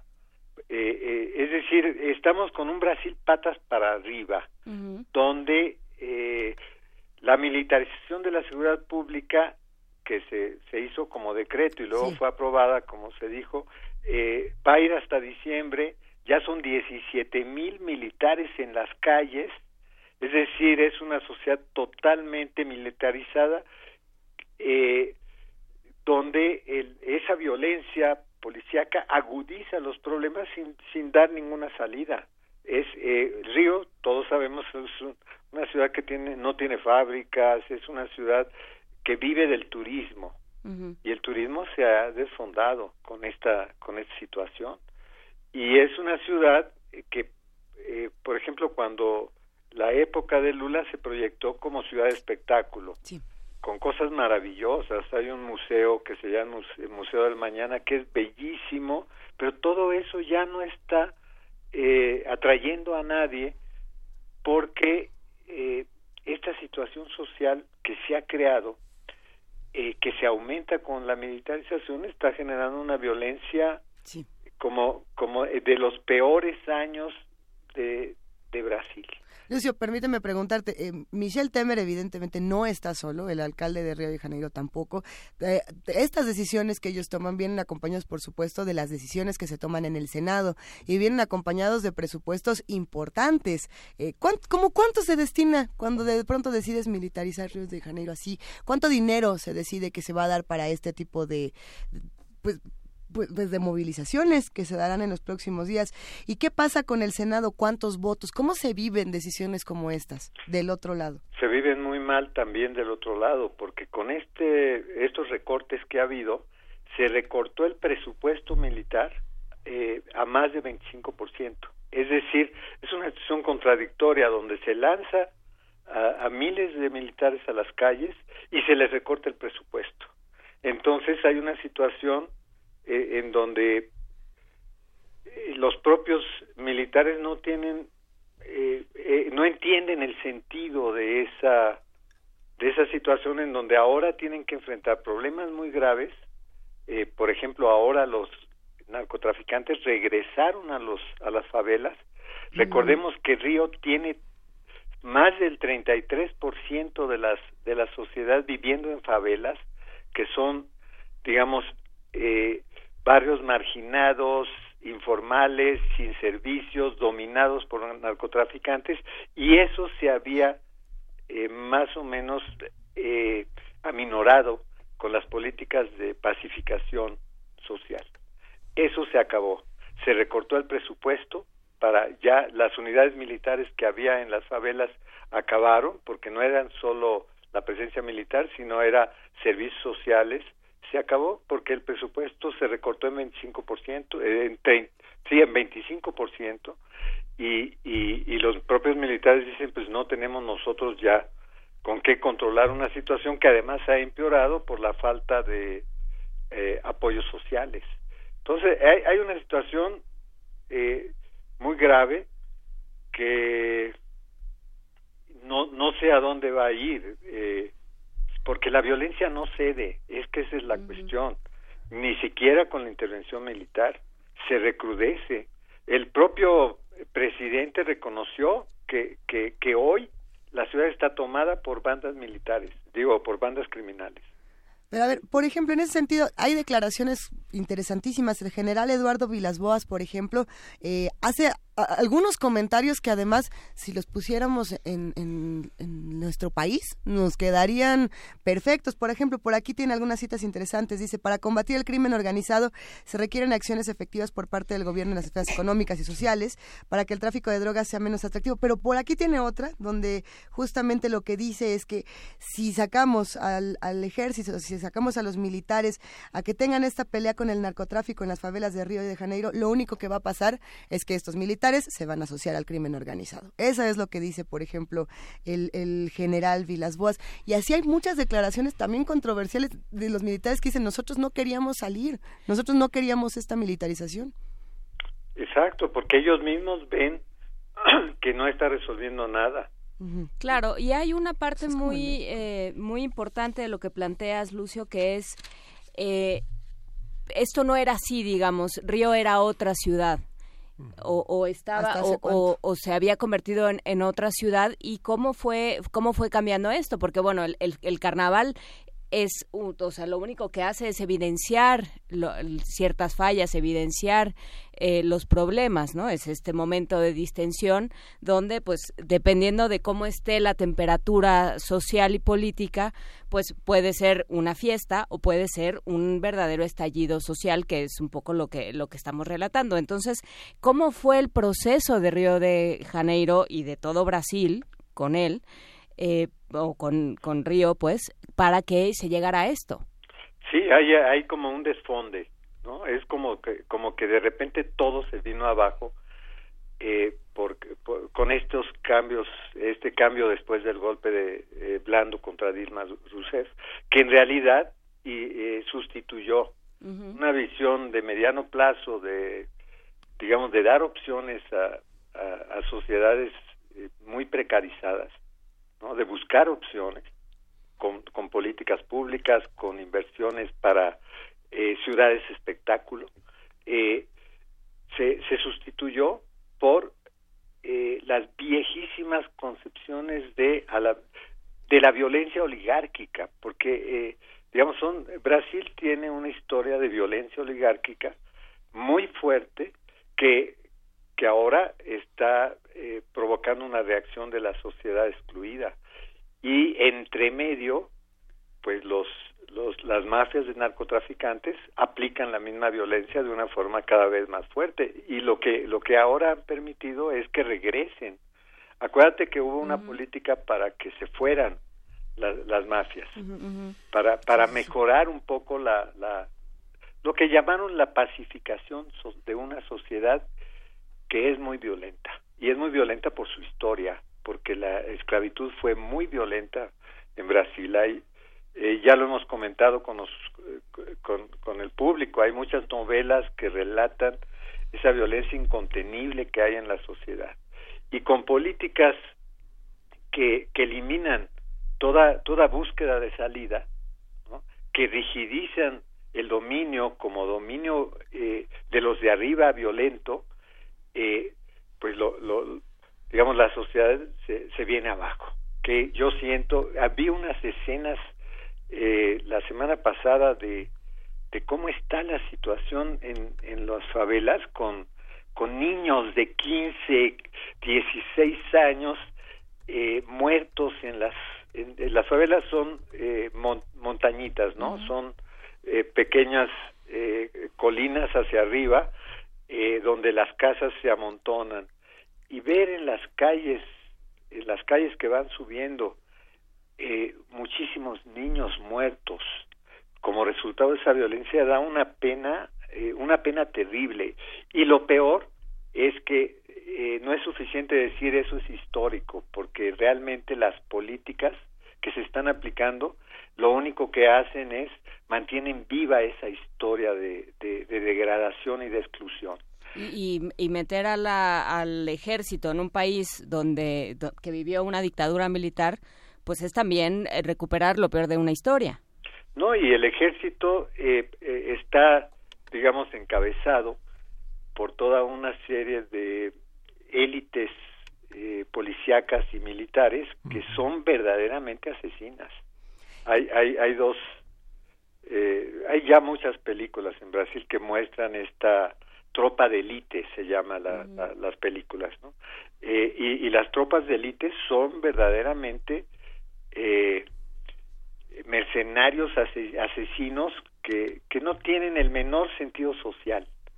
Entonces estamos ante una explosividad muy grande que, que está rebasando todo todo lo esperado, incluso por los que cometieron este esta usurpación de gobierno y están están eh, regresando o están en- eh, encumbrándose en el poder personajes eh, como los evangélicos de derecha que, que no entienden nada de la sociedad, que son dogmáticos, rígidos y que, por ejemplo, esta idea de que es pecaminoso el carnaval en una sociedad que históricamente lo ha vivido como su única válvula de escape, pues es no entender nada, no entender nada de lo que es esa vida social y no tener una idea de cómo, cómo darle una salida a los problemas. ¿Y cómo ha podido penetrar en el carnaval toda esta, toda esta descomposición? Eh, Sí, digamos que hay una parte muy religiosa, muy, muy, este, también muy lúdica, representada por las escuelas de samba. ¿Cómo, cómo ha logrado penetrar esto? Eh, la, la, la descomposición misma no se da en el espacio del desfile, Ya, se da en, en los alrededores, digamos. en el desorden que está con ese pretexto, ¿no? Exacto, la, la, eh, Brasil vive varios carnavales a la vez. Sí. Vive el formal, el que se televisa, ¿no? y vive el, el de la sociedad misma, que en todos los barrios hay desfiles, hay, hay, es una cosa eh, que es grotesca porque es hermosísima y a la vez peligrosísima. Solo quien lo ha vivido sabe que cómo, cómo es tensa, es una alegría explosiva y tensa a la vez. Entonces, eh, esto que, que se vive en los barrios, que era un poco la verdadera válvula de escape, ¿no? Porque hay una válvula de escape política que es que ahora se manifestó con las dos principales escuelas de samba que, que ganaron, que es la crítica, la crítica a las eh, a la violencia, al- a, la ineptitud de los militares, a la ineptitud de, de los gobernantes. Eso fue muy muy importante, ¿no? Pero la sociedad eh, vive la fiesta, digamos, paralelamente a esos desfiles. y, y eso se vio ahora totalmente empañado por el por la explosión de violencia, digamos. Y mientras todo esto sucede que... Mientras tanto, en el Salón de la Justicia. Pues sí, te- había una discusión también muy importante en Brasil y era el tema del sistema de pensiones, Lucio. Eh, por ahí hasta hace un par de días teníamos el hashtag quiero jubilarme que estaba dando vueltas en redes sociales como trending topic de la sociedad brasileña eh, criticando, oye, yo sí me quiero jubilar, quiero tener un plan de vida diferente y lo que está planteando aquí Michelle Temer no, no está funcionando. ¿Qué pasó con esa discusión que además muchos activistas están denunciando que el tema militar llegó para opacar el sistema de pensiones? Sí, es la misma política de, de reducir a- a- abruptamente las pensiones. En Brasil logró construir con el pacto de 1988, el pacto constitucional que está, eh, digamos, prácticamente terminando después de cerca de, de 25 o 27 años de, de vida, ese pacto sociopolítico, digamos, tan importante, eh, que contuvo que contuvo mucho y canalizó las energías de la sociedad, está viniéndose abajo. Está terminando incluso ese ciclo del Estado brasileño del 88-2017, ¿no? Entonces, una de las formas en que está terminando es con la aplicación de un eh, neoliberalismo muy agresivo, muy agresivo que está destruyendo los elementos, digamos, de mínimos de, de, tranquilidad social.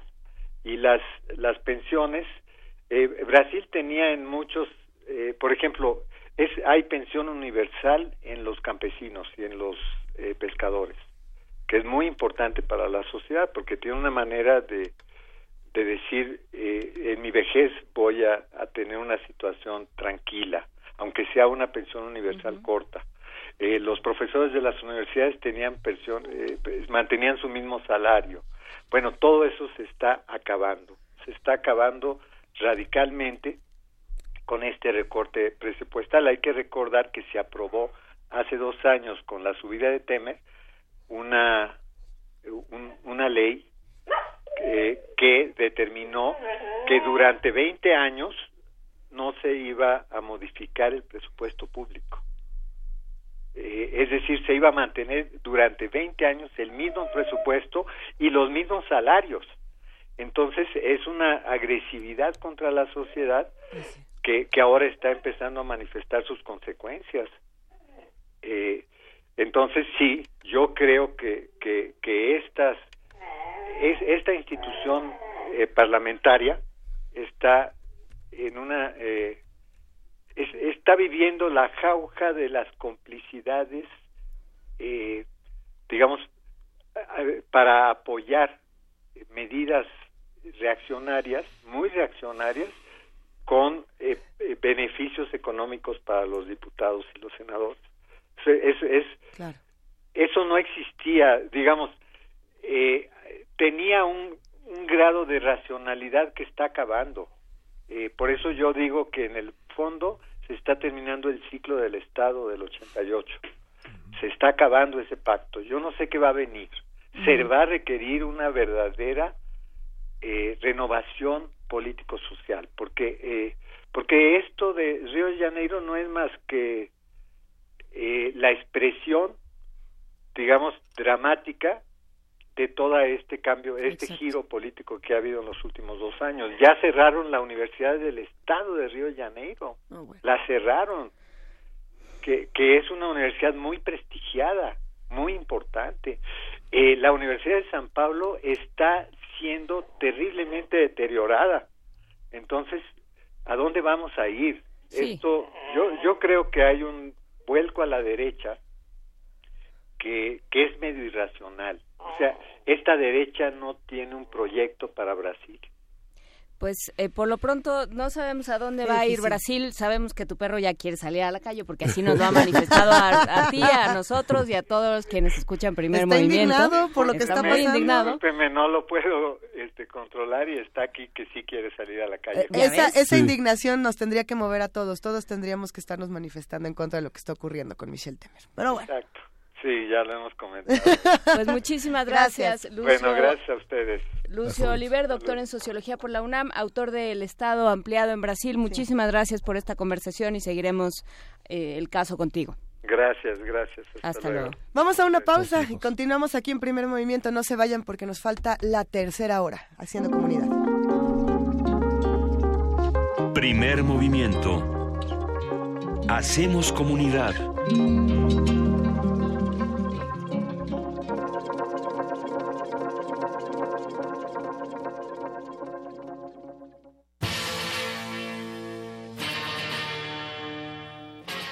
Después de 50 años, cuando despertamos, el rock seguía ahí. Como los dinosaurios que nunca existieron, dejó huellas de su paso por el mundo. El rock fue la música de la juventud de los años 60 y 70. Hoy la desenterramos para volver a vivirla, para emocionarnos con ella. Cuando el rock dominaba el mundo todos los viernes a las 18.45 horas. por el 96.1 de FM. Radio UNAM, experiencia sonora.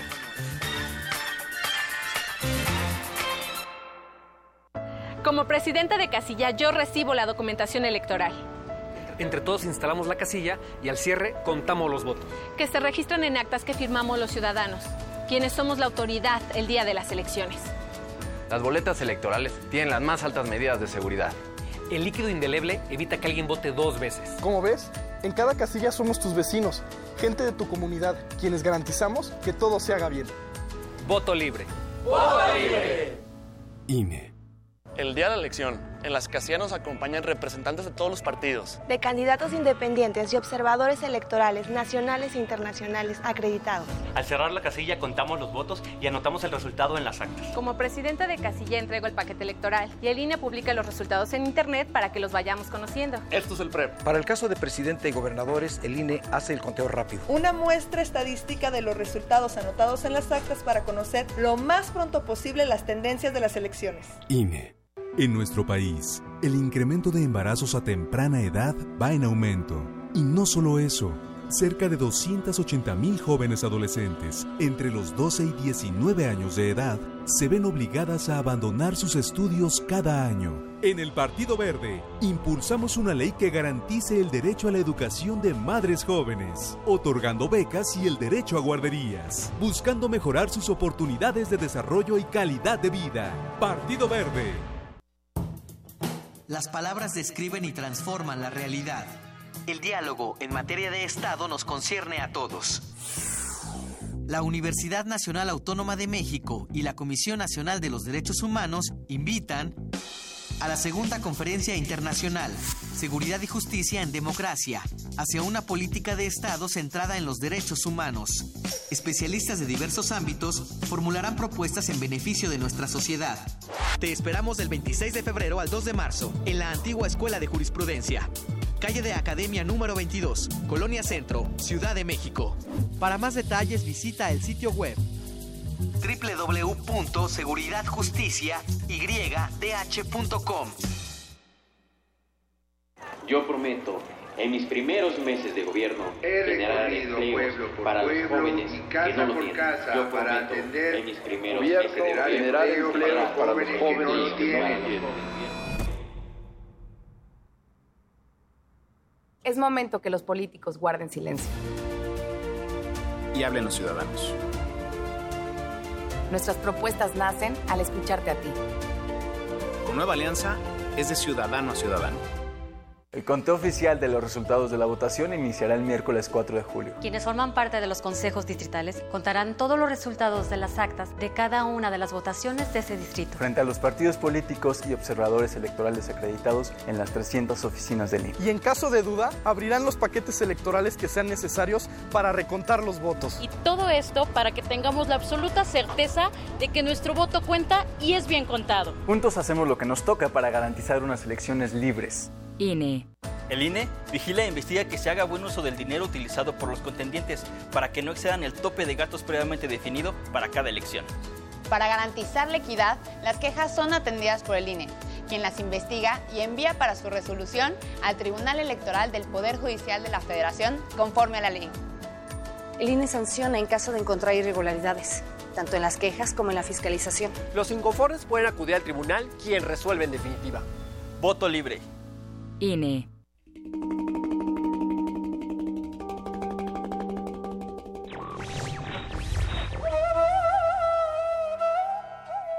¿Cuál es el primer deber del hombre? La respuesta es muy breve. Ser él mismo. Henri Johann Ibsen.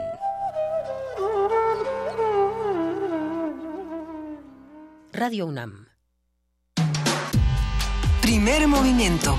Podcast y transmisión en directo en www.radio.unam.mx.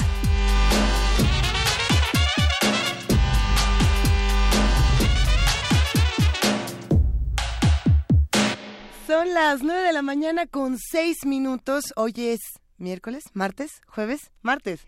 Hoy es, miércoles, Día Hoy es Internacional miércoles. de la Lengua Materna. Gracias Justo. a todos los que ya nos eh, estuvieron escribiendo sus sus palabras, sus términos familiares. ¿Cuáles tenemos por ahí? Alguien dijo que alguien mencionó a su hijo que se refería de cuando era muy chiquito, se refería a lo último de la leche de la botella como el tototo. Entonces ya todo lo que se acaba es el tototo. Oye, tengo una palabra que es, eh, es muy UNAM, inventada, bueno, cuando yo era muy chiquitititita, la parte de los perros, bueno, no, no la parte, es que a ver, además, hasta esta fecha, hasta estos días yo les digo así, no tengo ningún conocimiento de cómo se dice en realidad. A ver. Tenemos la pata de los perros, la pata de los pumas, la pata de los gatos, la pata de cualquier bestia que tiene lo que yo digo que son pumales por los pumas, porque es muy una entonces, esto que tenemos aquí, ¿cómo se le llama? Como estos, como los cojincitos que tienen los los pumas en la garrita. Que tienen ciertos... Son bueno, les llaman intelectualmente las yemas. Yo le llamo los bueno, no, no sé, o sea, se llaman en los seres humanos, en los animales humanos se llaman las yemas. ¿Y cómo se le llama en, en, en los animales, digamos, cuadrúpedos que necesitan esto, estos cojincitos? ¿Y tú los llamas los pumales? Son los pumales, ¿no? De los pumas. Así le decía uno. Pero si también tiene, los tienen los leones y los gatos. Pues sí, porque le copian a los, Pumas de la UNAM. No sé, así le decíamos un grupo de chamaquillos cuando éramos chamacos, muy, muy, muy chiquititos. Exactamente, ¿para qué necesitaban esa palabra? Para describir eh, esos cojines con los que pisaban las fieras. Las a ver, tenemos por aquí entonces a Gorzomar, Pumales, Tototo. ¿Qué otra tenemos por acá? Eh, Eduardo Lima dice la palabra embarar con M y B. Eh, ¿Embarar? Sí. Ah, y... Que se amanecía embarado. no, no, no, pero ese es eh, con N y y V. Pues hablando de lengua materna y en lo que revisamos más de los tweets que nos están enviando en arroba P Movimiento y de los mensajes en Primer Movimiento UNAM en Facebook, les vamos a compartir una participación muy especial en Poesía Necesaria, así que quédense con nosotros. Dice Ángel Custodio que se llaman cojinetes. Los cojinetes, mejor conocidos como los fumales. No, no es cierto, vamos. Primer Movimiento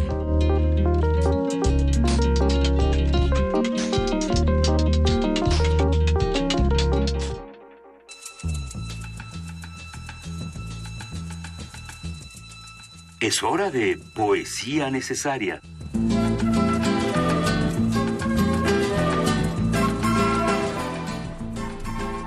Nuestro país tiene muchas lenguas. Eh, estamos celebrando el día de hoy el Día Internacional de la Lengua Materna y por lo mismo los invitamos a que consulten en descargacultura.unam.mx la colección Lenguas de México. Es precisamente una serie que está coordinada por Mardonio Carballo y que el objetivo de la misma es dar a conocer la riqueza sonora y lingüística de las diversas latitudes de nuestro país, eh, todas las lenguas que se hablan en nuestro país y cómo las vamos a proteger. Esta serie eh, tiene muchos autores con consúltenla en descargacultura.unam.mx. Hoy vamos a escuchar la voz de Marcial Méndez Pérez. Él nos habla en celtal y vamos a escuchar un poco de qué se trata este poema llamado El Nahual.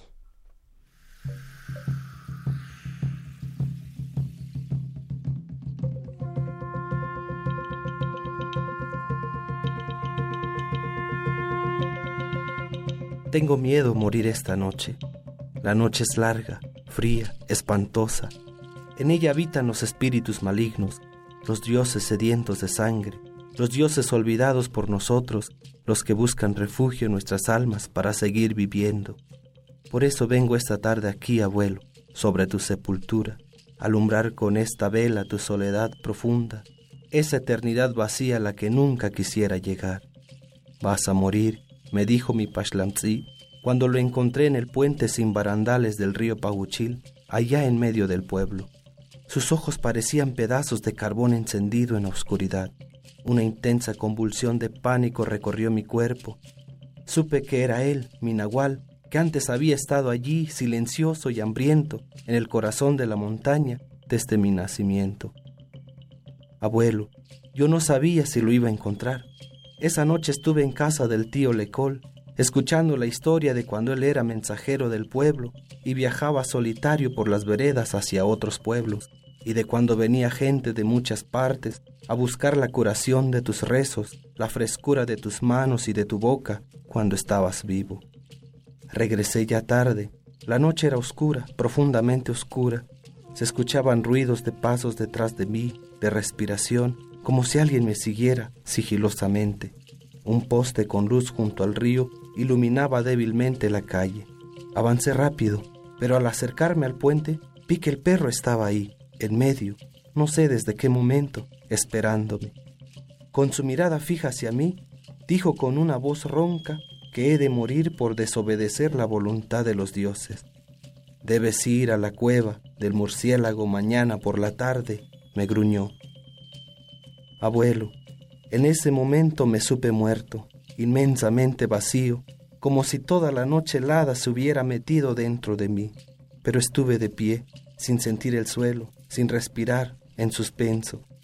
Quise abrir la boca para hablar, gritar que ese oficio no me gustaba, que el mal se encontraba bien allá, en la profundidad del mundo. Di un paso atrás. Compréndeme, no quiero ser brujo, tartamudeé. El pashlamtzi permanecía sin parpadear, con espuma en el hocico. Volvió a pronunciar una voz ronca que parecía lejana y ancestral.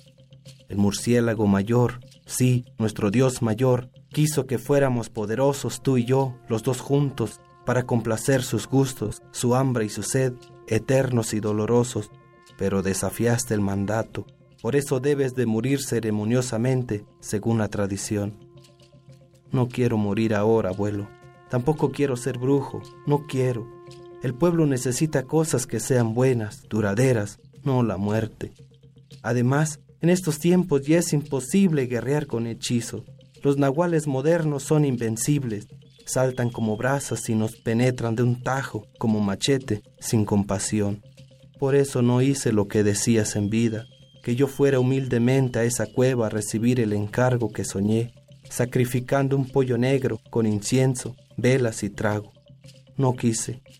Por esa negación vino mi nahual, por voluntad de los dioses, a reclamarme su padecimiento venidero. Se puso frente a mí, temblaba de rabia, porque con mi negativa se aseguraba su muerte, su destrucción para siempre y también la mía. El pueblo tiene hambre, sed, no quiere maldiciones, nada que no le ayude a vivir sin sufrimientos, le dije. Sin embargo, más furioso aún, espantosamente trémulo y chorreando levaba por el hocico, de un salto se me lanzó con un grito aterrador. Has perdido el espíritu verdadero, nos caímos del puente al río, forcejeando. En el agua nos separamos y el perro desapareció, así nada más, en la noche. Abuelo, no quiero ir a esa cueva. Respeto a los dioses, pero no quiero ir. Cuando abran mi pecho con un machete, arrancarán este corazón que suspira, llora y se despliega en abanico de palabras.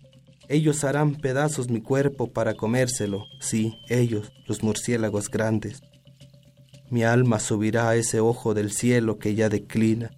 Después mis padres traerán mis huesos a descansar aquí junto a los tuyos. El mundo da vueltas dentro de mi cabeza. Parece que la sangre suspende su recorrido, cansada, envejecida súbitamente por el terror, la muerte, la noche. La oscuridad es un retrato de mi propia alma, silenciosa, sorda, cómplice de las calamidades del hombre. Estoy muriendo de angustia, abuelo. Pero debo pensar serenamente que después de mi entierro comience la guerra de la paz. La paz debe luchar por nosotros, morir por nosotros, porque nosotros, los hombres, no sabemos de la paz. ¿Habrá caído ya, abuelo, la hoja del árbol sagrado? Estoy muerto entonces. Quisiera convertirme en astro. No, mejor no. Quiero ser el universo. Ya siento la inmensidad del espacio dentro de mí, siento la nada, la eternidad oscura.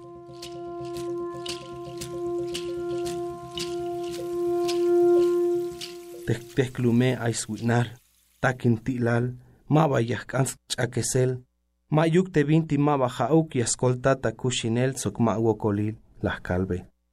Jana shiun, bayel to shans labiotan, chiben svaya kalta nihkel soxbelbun yalel ye, tohlihkel wil taler tahtohol, sokich la yauta talta chiben svakop, chayi shaguun telekil chuhlelale. Tatajimal yahlun yotikohel tapam pamtek alaltaja. Tayutiliste jae lahkol tahbayotik, hixtetzie sak chaynash, teita ahkabale. Mukultat, mawayahkambahel tachenine. yakich tamuk te ahawetike ashan mawa yahk'ambajel k'alal yasjan bonik tamachi tehtane yamesbulik lok'el te o'tanil yasjik yo'tanini te yax'ok' so yaslich ansbaj tak'opetike ja ikme yasjulikix jwak'etal yun yaswe'ik jich ja ikme temuk'ul so'tz'etike techch'ulele' yamexmubajel tasitch'ulchan te yakalix takoel tapatil tejme'jtate ya me yich iktal khbakel yun yashtal skush yotan li tasel te agune.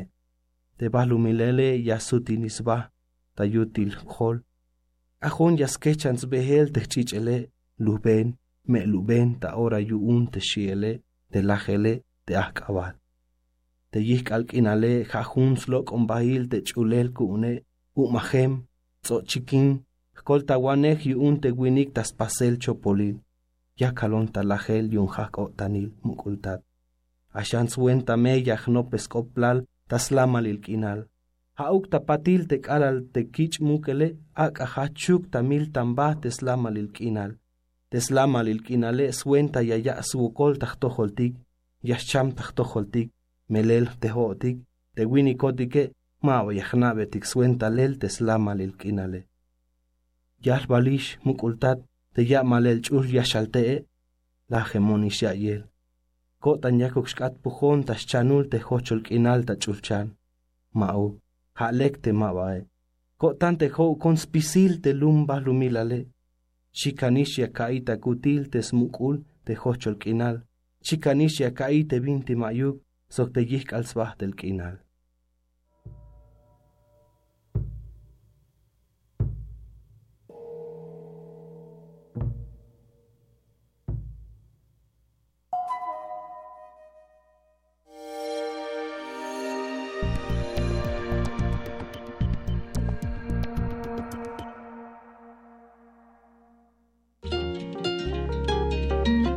Primer movimiento.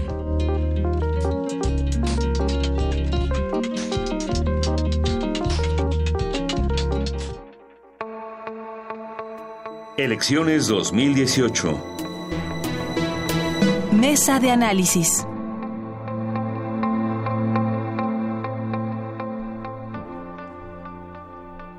En 1992, México elevó a rango constitucional la protección de los derechos de los pueblos originarios, pero fue hasta 2001 cuando sus derechos políticos fueron reconocidos en la reforma constitucional aprobada en agosto de ese año. El texto otorgó autonomía a las comunidades indígenas en aspectos políticos, jurídicos y territoriales y reconoció que pueden constituir y nombrar autoridades con propia base, perdón, autoridades propias con base en sus usos y costumbres. En diciembre del año pasado, el Tribunal Electoral del Poder Judicial de la Federación ordenó a los partidos políticos registrar candidatos indígenas en por lo menos 13 de los 28 distritos indígenas que existen en el país, los cuales concentran a casi el 60% de la población originaria de México y que se ubican en Chiapas, Guerrero, Hidalgo, Oaxaca, San Luis Potosí, Veracruz y Yucatán. El actual proceso electoral cuenta con la participación del aspirante indígena con una candidatura independiente, María de Jesús Patricio Martínez, vocera del Consejo Nacional Indígena. Y bueno, vamos a conversar sobre la participación política de los pueblos originarios, tanto desde la perspectiva histórica como desde la incorporación de procesos uh -huh. y sistemas propios. Para ello está con nosotros Carlos Santander Ontiveros, él es licenciado en Historia por la Escuela Nacional de Antropología e Historia, la ENA, maestro en Historia por la UNAM y profesor de la ENA. Sus líneas de investigación son Cultura Política Popular en regiones indígenas, así como Historia Social y Regional en México en los siglos XIX y XX. Carlos, muchas gracias. Hola, ¿qué tal? Buenos días. Buenos días, Carlos. Te pusimos eh, un, un, tema vastísimo y sí, complicado sí. de abordar, que es eh, los pueblos originarios y procesos electorales. Entonces, bueno, pues te damos eh, libertad para que lo lleves por donde quieras. ¿Por dónde, le ¿Por dónde empezaríamos? bueno, como es mi profesión, a, a, partir de la historia me parece como uh -huh. un buen inicio. habría que empezar con la idea de que eh, los procesos electorales eh, y eh, la relación que los grupos indígenas, los grupos originarios tienen con, con ellos en la actualidad, tienen realmente larga data. Uh -huh. Prácticamente desde el periodo de, de, la colonización, poco después de la conquista de México, la monarquía española se ocupó en establecer leyes muy específicas en torno a la administración de los pueblos indígenas. Eh, prácticamente en el siglo XVI ya tenemos eh, instalados estructuras de poder indígena que, eh, entre otras cosas, pues van a ser los interlocutores entre comunidades y pueblos con la corona española y las autoridades coloniales. en este sentido, es importante señalar que ya desde entonces, incluso desde las legislaciones castellanas, digamos, como en unas instituciones de raigambre feudal, este, pues ya hay procesos de elección. Ahora bien, desde luego que esto no ha sido eh, siempre del mismo modo. Eh, la eh, elección de gobernadores indígenas y de todos los puestos que existen dentro de la estructura de gobierno indígena tiene ciertas peculiaridades que conviene comentar. Por ejemplo, eh, las elecciones se realizaban anualmente y eh, no eran elecciones como las conocemos hoy en día, eh, eran prácticamente elecciones rotativas entre los mismos integrantes de las autoridades. ¿Qué significa esto? Que no todos tenían acceso a formas de gobierno y a este tipo de maneras de, practicar la, política al interior de los pueblos y de las comunidades la situación más o menos eh, en términos muy generales y quizá eh, pecando un poco de simplificación del asunto en aras de, la brevedad de lo que tenemos por acá, eh, podemos decir que la situación se mantiene prácticamente en general, en términos generales, de ese modo. Ahora bien, ¿qué es lo que ocurre cuando viene como una reconstitución demográfica en la Nueva España a partir del siglo XVII y, y concretamente en el siglo XVIII? Eh, se eleva la, población eh, indígena de la región o de las regiones de Nueva España y con ello eh, hay demandas de distinta índole. Aquí es importante señalar un, aspecto que se refiere a que si bien nosotros estamos ahora muy interesados y ocupados en la vida política vía las elecciones, la dimensión política de la vida humana es mucho más compleja y más rica, desde luego. Eh, ahora nos centramos en los procesos electorales. Pero en esta época, regresando al siglo XVIII y cerrando el paréntesis, podemos decir que eh, eh, como la población crece, hay más demandas de distinto orden, de tierras, hay conflictos entre los mismos pueblos, entre hacendados con, digamos, este, los pueblos indios, en diferentes regiones del país, en el centro de México, en las Huastecas, este, veracruzana, hidalguense, en Oaxaca, en fin, en toda la geografía de lo que nosotros conocemos como Mesoamérica, donde se asentaron las civilizaciones o las sociedades agrícolas, eh, va a haber prácticamente todo este tipo de conflictos. ¿Qué es lo que ocurre con el gobierno indígena y con eh, los oficiales de las repúblicas de indios? Que en ocasiones van a, eh, vamos a decir, traspasar sus jurisdicciones, por ejemplo, en partición de justicia. Eh, los gobernadores indígenas, en ocasiones, por ejemplo, en la Huasteca, hacia finales del siglo XVIII, Huasteca hidalguense, tuvieron eh, a bien eh, inmiscuirse en ciertas labores de, por ejemplo, los curas. Como no había en la jurisdicción de Ilamatlán, por ejemplo, curas este, jueces eclesiásticos, perdón, entonces el gobernador indígena comenzó a tener funciones que no le competían y correspondían a otra área, digamos, jurídica, ¿no?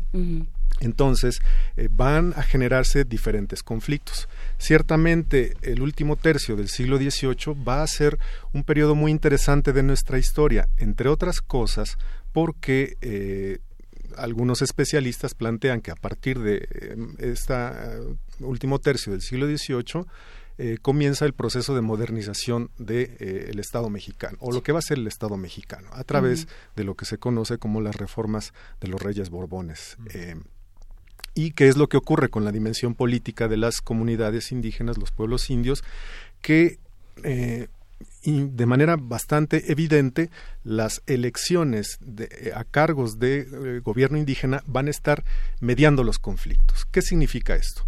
Significa que vamos a tener muchísimas eh, casos, muchísimos casos en donde las elecciones al gobierno indígena van a provocar en ocasiones eh, conflictos al interior de las comunidades y con respecto a eh, digamos, los interlocutores locales, como fueron en su momento los alcaldes mayores y posteriormente los subdelegados, eh, con los pueblos. Es interesante como ver que eh, las elecciones, entre otras cosas, lejos de plantear como estas relaciones que idílicamente tenemos con respecto a las comunidades indígenas, de que todo es terso, democrático, igualitario, eso no tiene absolutamente nada que ver con la realidad histórica.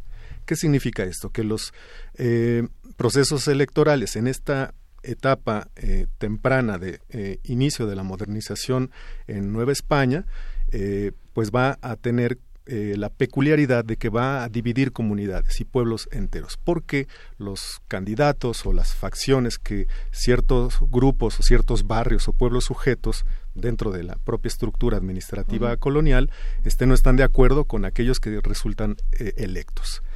Eso a, primera vista puede resultar un tanto eh, común, usual, pero en realidad es más complicado, más complejo de lo que se supone, porque ocurre que eh, las funciones que deben de cumplir estos gobernadores ya para este periodo están, digamos que, involucradas con tareas que van más allá de las cuestiones administrativas. Eh, involucran la vida económica, la vida comercial, eh, eh, y desde luego lo que en su momento se le dio en llamar el repartimiento de mercancías que eh, va a tener una, una, vida un tanto azarosa, pero en la práctica va a estar funcionando en distintas regiones indígenas. ¿Qué era esto? Era una manera de incentivar el comercio en las localidades.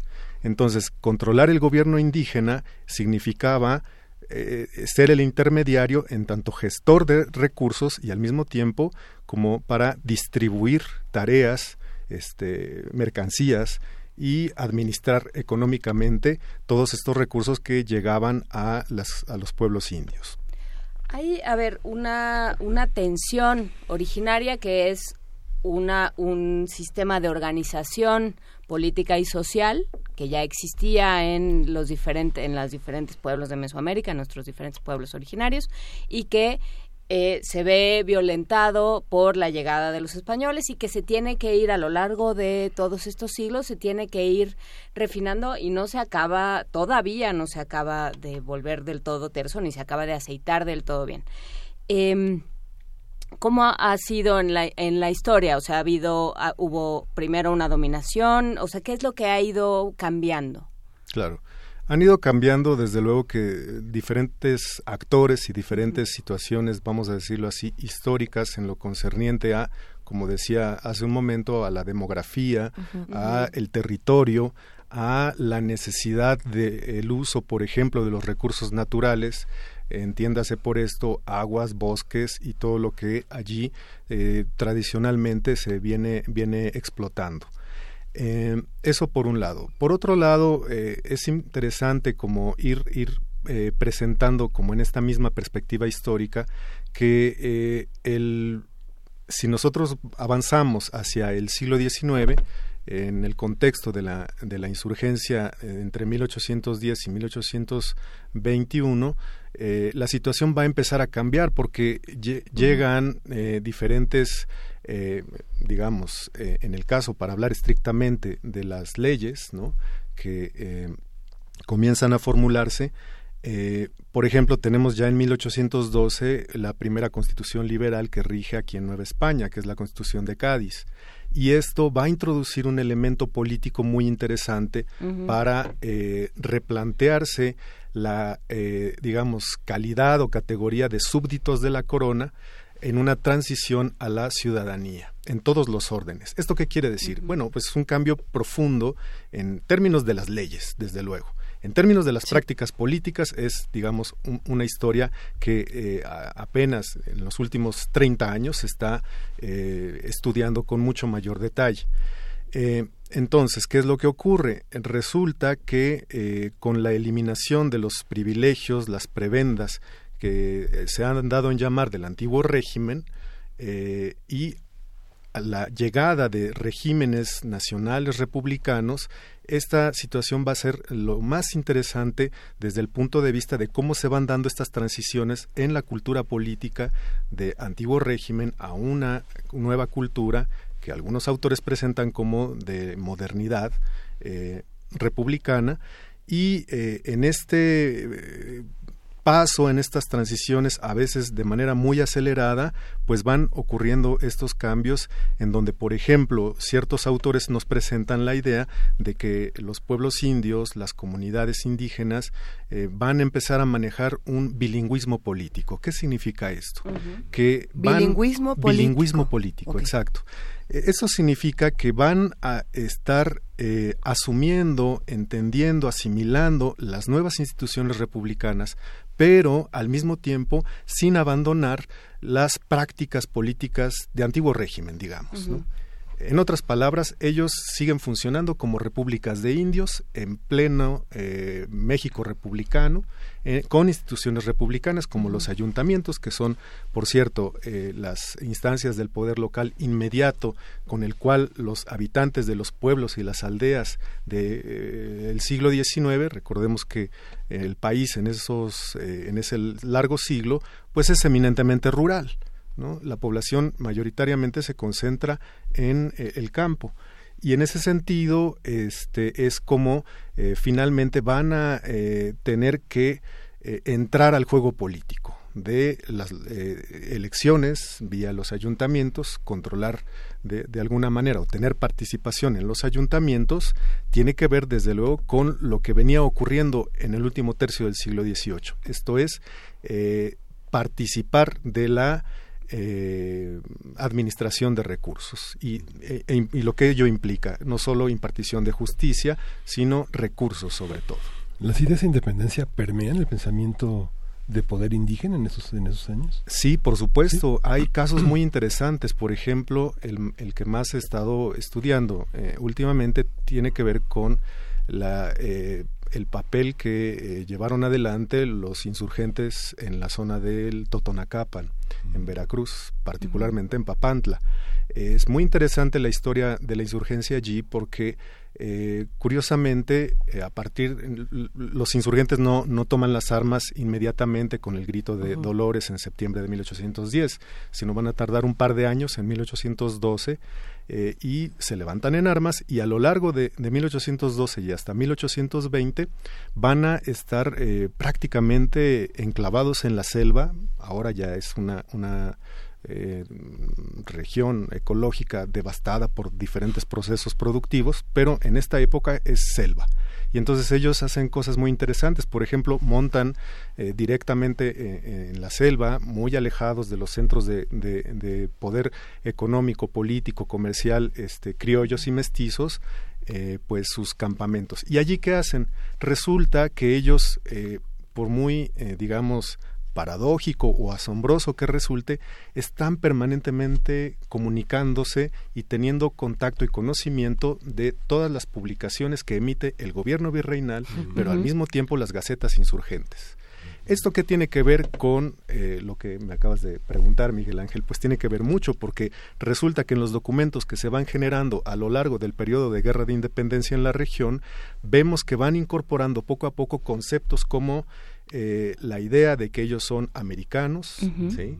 una idea bastante, eh, digamos, frecuente en los documentos insurgentes de la época, la idea de que hay una distinción con respecto a la población española, la idea de que ya al final del periodo de eh, la guerra eh, van a estar apelando a las instituciones constitucionales, a la Constitución de 1820, por ejemplo, este, como eh, la fuente de legitimidad política para poder apelar derechos. ¿sí? Entonces, desde luego que sí hubo eh, una, diríamos, plasticidad bastante interesante a lo largo de, de estos años. Y el siglo XIX es una historia más o menos parecida. Desde luego que podemos seguir hablando de, algunos ejemplos, pero el que más se me, se me tengo presente pues es este de la insurgencia en el Totonacapan. ¿Y qué tanto em, prosigue? Porque hay, hay una idea eh, de distinción fundamental, ¿no? Hay una idea eh, de no todos, o sea, que, que, viene desde la independencia, ¿no? La independencia, eh, no, la, conquista, perdón, se concibe como un proceso de separación, ¿no? Los que ya estaban y los que llegamos y entonces nosotros llegamos a traerles la verdadera fe y a llevarnos lo que podíamos. Este, y entonces, ¿cómo, cómo sigue esto? ¿Cómo, ¿Cómo sigue esta línea y cómo se manifiesta de, este, en, políticamente? ¿no? Esto, no sé si a eso se refiere a la idea del bilingüismo político, de seguir una regla, de elegir con qué reglas me quedo de aquellos que son distintos a mí y qué reglas conservo. Ciertamente tiene que ver con esta idea eh, que señalas. Eh, a ver, es como, eh, puesto en otros términos muy llanos, eh, los pueblos y las comunidades siempre han entendido las reglas del juego político. ¿sí? Reconocen quién es, de dónde emana la autoridad. En, en su momento, esto es durante los 300 siglos, perdón, 300 años de, dominación colonial, eh, reconocieron que el rey era la instancia más alta bueno, la más alta, desde luego, con esta idea cristiana, pues era Dios y sus representantes en la tierra, ¿no? pero eh, finalmente reconocen las instancias. En el periodo, eh, en la ruptura que se da eh, en el sistema político, que es francamente pues un, un, periodo bastante interesante para estudiar estos cambios de la guerra de independencia, hay una problemática seria para poder reconocer legitimidad a los regímenes republicanos. ¿sí? Sin embargo, esto ocurre muy rápido. O sea, a eso me refiero con esta plasticidad de la cultura política de estos actores sociales, porque ellos saben enseguida que, por ejemplo, los ayuntamientos hay que pelearlos vía electoral y luego con las armas, ¿sí? O bien eh, los gobiernos regionales también. Hay un hay un acercamiento, hay un hay una, un reconocimiento de que eh, finalmente eh, las reglas del juego político de un régimen antiguo a uno moderno republicano que está en un proceso largo de, formación a lo largo del siglo XIX, valga la redundancia, este, pues va, va, va, a ir cambiando, van a irse adaptando a estas nuevas circunstancias y nuevas situaciones. Y es muy claro, participan de los procesos electorales, regresando al asunto. Sí. participan, pero siempre sabiendo, bueno, pero hay cosas que nosotros decidimos por nuestra cuenta. Ciertamente, como decía eh, hace un momento, ellos siguen ejerciendo los modos, eh, lo que ahora sabemos de, o conocemos como usos y costumbres o derecho consuetudinario, lo siguen ejerciendo, sigue funcionando.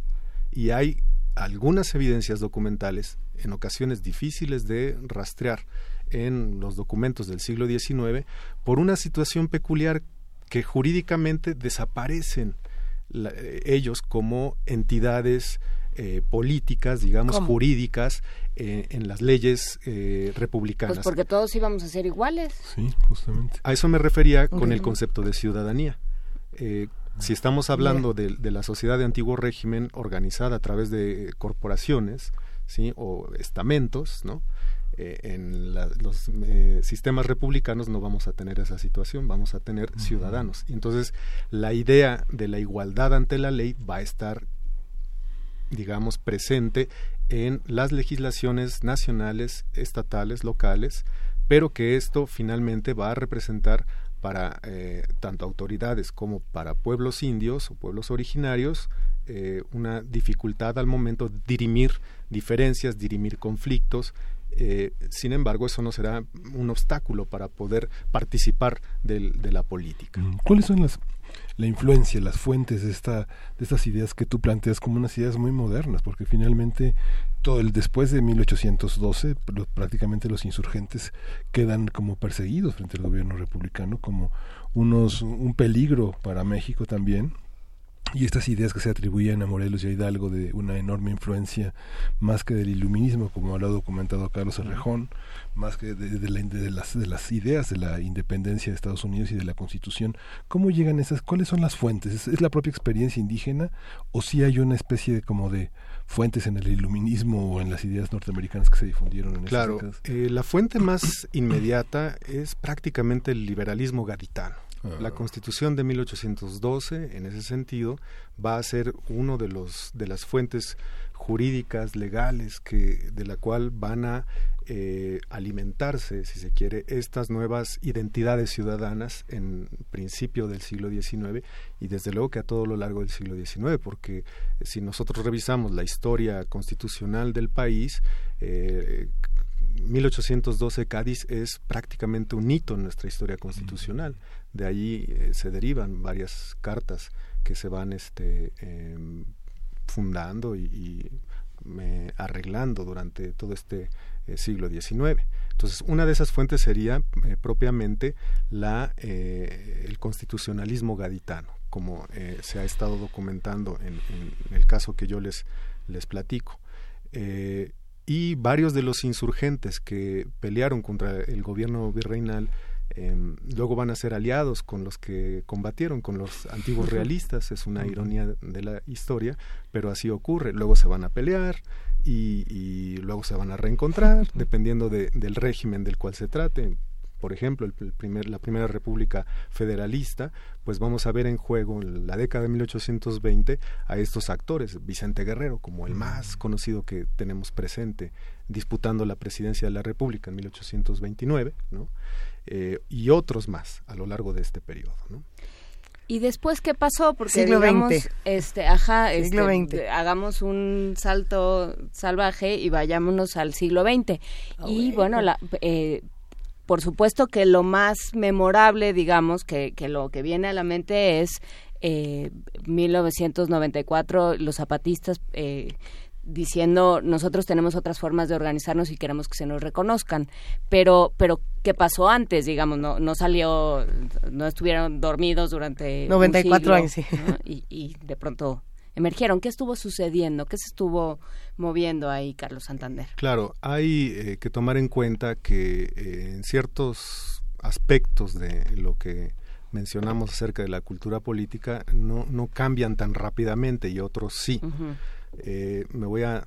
Mm, eh, referir por un momento a qué es lo que ocurre después de que se logra una cierta estabilidad política en el país en el siglo XIX, porque las prácticas que tienen que ver con los, las elecciones y con eh, lo que eh, se conoce como, digamos, lo que nos convoca ahora, los usos y costumbres, seguirán funcionando pero con, con una, un, un, contexto político distinto, distinto. Hablemos, por ejemplo, del largo periodo del gobierno del general Porfirio Díaz. ¿Qué es lo que ocurre ahí? Porque, eh, digo, recientemente eh, se han estado trabajando cuestiones sobre historia electoral, asuntos muy interesantes, eh, y entonces, ¿qué es lo que pasa? Resulta que se tiene la idea de que todas las elecciones fueron fraudulentas, de que todas las elecciones han sido manipuladas. Y eso en parte es cierto, pero hay que entender cuál es como la lógica que eh, sobre la cual se basa esta manipulación desde nuestro punto de vista democrático, entre comillas, de finales del siglo XX y principios del XXI. Digo democrático porque, bueno, yo relativizaría esto. Eh, lo importante detrás de cada reelección durante el gobierno de Porfirio Díaz tiene que ver con las negociaciones, lo que está en medio, lo que está en juego entre los distintos actores locales con los las autoridades, ¿no? llamémosle los prefectos o aquellos eh, personajes políticos o jefes políticos cuyas figuras van a desaparecer en el siglo XX, pero que ya están acá en el siglo XIX funcionando, porque no es lo mismo eh, quedar como del bando que llevó a ganar a la elección local, estatal y eh, federal, entiéndase Porfirio Díaz, o no estar dentro de ese carro electoral, digamos. Los que están dentro de ese carro electoral tienen mejores posibilidades de negociar lo que sea, prácticamente, ¿no? La simpatía eh, política, desde luego, tiene que ver con eh, cargos que luego van a irse rotando y ahí entonces es cuando vemos nuevamente en funcionamiento eh, estos usos y costumbres.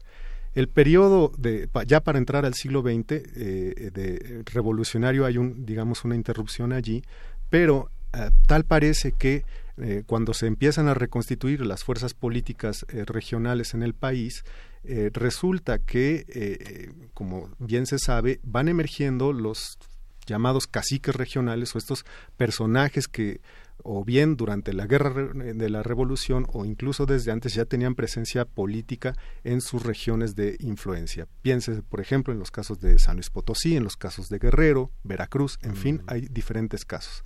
Resulta que eh, esta situación que ya se veía en el, gobierno del general Díaz, pues viene nuevamente a traerse. Esto es, el manejo de clientelas políticas. Mm. Y esto finalmente va a ser eh, una constante a lo largo de la historia política y de la cultura política del siglo XX, con, digamos, eh, la em, eh, tónica del corporativismo desde el Estado mexicano eh, y el unipartidismo que será dominante durante buena parte de la historia del eh, siglo pasado, a partir más o menos de la década de 1930, ¿no? y toda la manera en que fueron organizando los gobiernos las clientelas políticas. Me gustaría, si estás de acuerdo, dejarlo aquí y seguir con el siglo XX y el XXI, porque además ahorita trae Miguel Ángel una publicación que habla de eh, del caso de Marichuy como una derrota. Y yo como una derrota. no estoy tan segura. Entonces, estaría bueno que eh, en un día que no sea miércoles, porque es el día que tienes clase, te agradecemos mucho que hayas movido tu Gracias clase. por venir. Y agradecemos a tus alumnos que... Sí, yo también se los agradezco que te hayan este, dado en préstamo. Entonces, bueno, un día que no sea eh, miércoles, eh, la próxima semana, seguimos con siglo XX y XXI. ¿Te parece bien? Carlos Santander Ontiveros. Muchísimas gracias. Ah, qué buena conversación. Nos quedamos con ganas de escuchar más y más pues y más. Vamos a escucharlas. Próximamente la segunda parte vamos a despedir esta conversación. Mil gracias, Carlos, con un audio de la Fonoteca Nacional. Eh, gracias a nuestros queridos amigos de la Fonoteca Nacional por hacer esta recuperación tan profunda y tan rica de lo que pasa en nuestro país. Esto va sobre la lengua quiligua de Baja California. Venga. que me ye te ti que ka me yo te ti que que que ka me te me yu ko me yo te te que que te ti que ka ta me yo yo te te que que me ya lo du Este hombre cantaba en lengua quiligua o coleo, pero hoy ha muerto. Le sobreviven apenas unas decenas de personas de su cultura, pero solo 29 hablan el quiligua 29 personas en todo el planeta. Lenguas indígenas en peligro de extinción.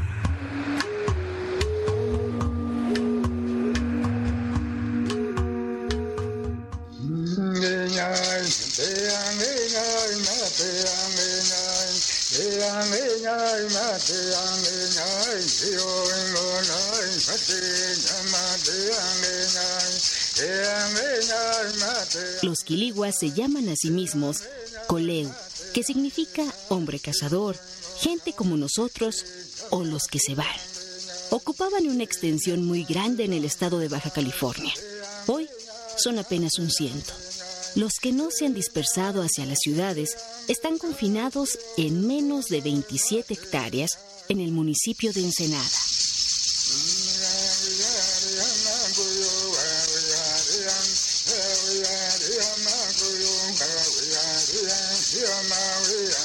Dicen los Coleu que el Creador, el dios Coyote Gente Luna, se dio cuenta un día de que el humo había hecho ya todos los senderos, las veredas y los caminos.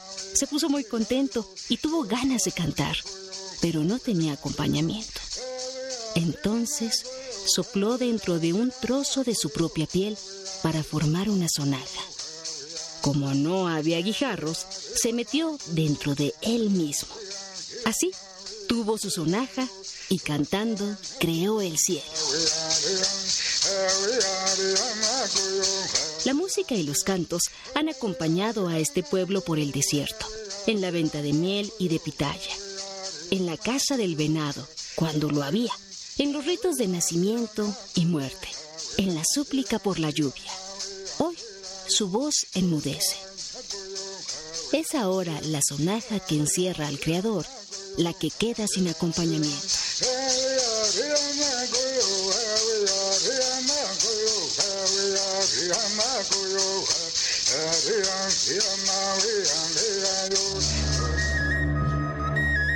Conservemos las lenguas indígenas de México.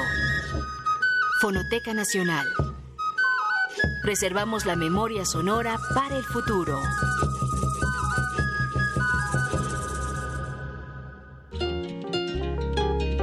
Primer movimiento.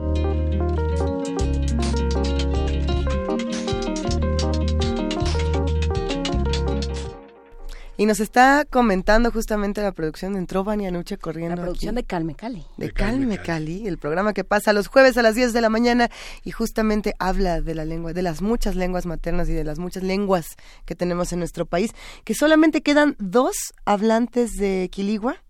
Solo dos. La nota se va a compartir en redes sociales en arroba P Movimiento para todos los que quieran saber un poco más.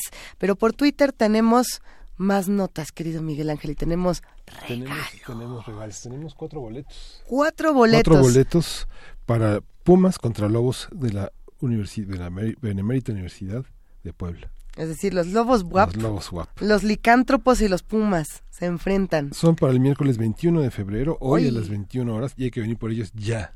Ya. Es decir, se van para las dos primeras personas que nos llamen y nada más que no, no, no porque nos tuiteen, que nos tuiteen, no, ¡Ey! Twitter, antes de que digan que dijo Luisa que su mamá, que no sé qué, es por Twitter, arroba P Movimiento a las dos primeras personas que nos escriban y que realmente se puedan comprometer a venir Sí. en un ratito por ellos para que no se queden aquí los boletos solitos en el cajón. Eh, por lo pronto, nosotros ya casi nos vamos, pero tenemos una llamada, una importante llamada, querida Juana Inés, querido Miguel Ángel, para ir cerrando con el tema del día de hoy. Vamos a hablar justamente de, de música, de vuelos sonoros por aquí. Eh, sí, vamos a hablar de un de conciertos. ¿Quién está en la línea? En ¿Dónde este momento? Se encuentra en la línea Miguel López, coordinador de Patrimonio Cultural de la Comisión Nacional para el Desarrollo de los Pueblos Indígenas. ¿Cómo estás, Miguel? Muy buenos días. Hola, ¿qué tal? ¿Cómo estás? Muy bien, muchas gracias. Muy contento. Nos da muchísimo gusto escucharte. Vamos a hablar justamente de estos vuelos sonoros. Cuéntanos. Vamos, y nos vas a invitar. ¿A dónde nos vas a invitar el día de hoy? Pues mira, te voy a platicar de un super material que la CDI, la Comisión para el Desarrollo de Pueblos Indígenas, ha preparado. Ujú. Es justamente Vuelo Sonoro, música alternativa de jóvenes indígenas, que es un disco eh, que hemos preparado y que hoy eh, se presenta en un magno concierto en el Teatro de la Ciudad, hoy a las 8 de la noche. Hoy a las 8 de la noche en el Teatro de la Ciudad. Así es, y bueno, te platico un poquito. Mira, Por favor. eh, la CDI, bueno, ya sabes, entre eh, algunas de sus funciones es el, eh, pro- la promoción y la preservación de la cultura de los pueblos indígenas, y en este caso, pues es muy interesante porque estamos apoyando a muchos jóvenes que fusionan de los sonidos, los cantos, la música tradicional con los sonidos y los cantos y la música contemporánea. Entonces es una fusión muy interesante de música eh, que se refleja en diferentes géneros, como puede ser el, el, el, el rock, el hip hop, el reggae, etcétera, ¿no? Entonces eh, la CDI preparó eh, este disco y hoy lo presentamos, ¿no? Y además, ¿por qué lo presentamos hoy? Pues porque hoy es 21 de febrero, Día Internacional de la Lengua Materna. Así es. Lo, lo cual es sumamente importante porque pues tenemos que dar el valor a la, a la lengua que todos hablamos, pero en el caso de los pueblos indígenas sobre todo, eh, darle el, el valor y el reconocimiento que se merece, sobre todo porque pues se enfrentan problemáticas, ¿no? Que hacen eh, que las lenguas originarias eh, se, se estén perdiendo y pues estos, este tipo de promoción de la cultura favorece a que esto no suceda. Pero además también este concierto se enmarca en el 70 aniversario de nuestra institución, que como ustedes saben eh, se inició como Instituto Nacional Indigenista, que ahora se- es la Comisión Nacional para el Desarrollo de los Pueblos Indígenas. y Pues- bueno, es, es un evento que, que celebra muchas cosas, estamos muy contentos, sobre todo porque estamos eh, eh, impulsando a los jóvenes a los talentos jóvenes indígenas de este país. A ver, justamente, hablemos de los jóvenes, querido Miguel, porque por ahí, si no me equivoco, va a estar Lumaltok y Chansanta Roots. Así es. A ver, Eh, el- cuéntanos. El, el disco lo conforman 12 agrupaciones musicales de todo el país, pero al concierto vienen cuatro muy muy interesantes, como es, por ejemplo, Lumaltok, que ellos son originarios de Sincantán, Chiapas, y bueno, pues son rockeros. ¿no? Unos rockeros sotziles buenísimos. Son chiles buenísimos que obviamente eh, eh, tocan en su lengua, cantan en su lengua y pues la, la, la promuevan. Viene Isaac Montijo y los eh, que ellos son eh, de Navojoa, Sonora. Y los bueno, Guayums, ¿son los Guayums lo- los que lo acompañan? y los Bayums, exactamente, eh, eh, eh, que es un pueblo, lo- el nombre Viene del pueblo municipio de Navojoa. Y bueno, esta banda inició desde el 2015 y, y también trae una propuesta muy interesante en donde fusionan la música tradicional Yoreme o Mayo con, con la música contemporánea.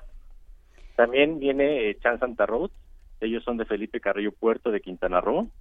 Ellos, eh, además eh, de que eh, fusionan la música tradicional maya con el, el tema del reggae.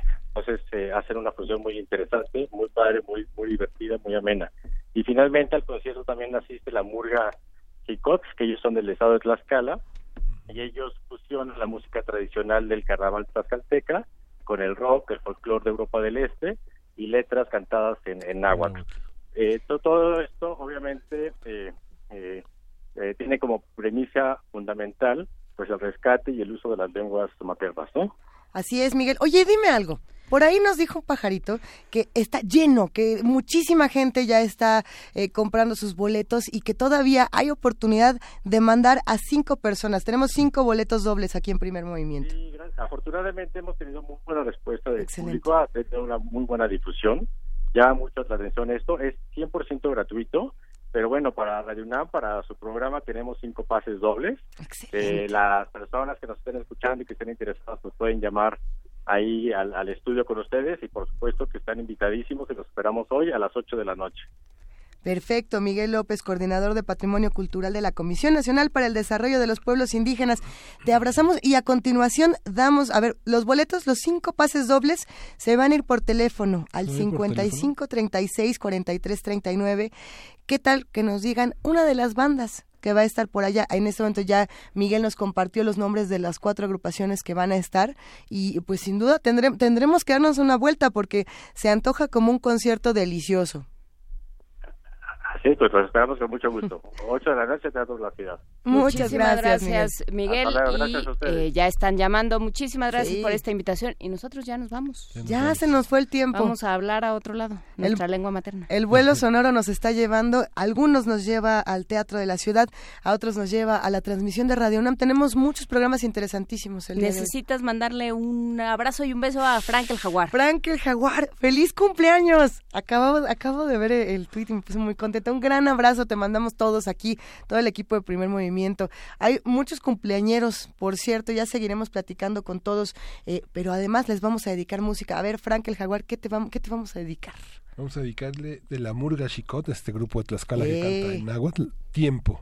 Tocan hoy, justamente. En, en vuelo sonoro. Ah, ya dimosle una respuesta. Bueno, Sí. una de las respuestas, ahí está. Con eso nos vamos a despedir esta mañana. Gracias, querido Miguel Ángel Quemain. Gracias. Gracias, querida de información, Juana Inés de esa. Gracias a ustedes. Al equipo de radio y de TV UNAM, muchísimas gracias y sobre todo a los que hacen comunidad con nosotros, nos despedimos el día de hoy. Hasta pronto. Esto fue el primer movimiento. El mundo desde la universidad. Tacal, tacal.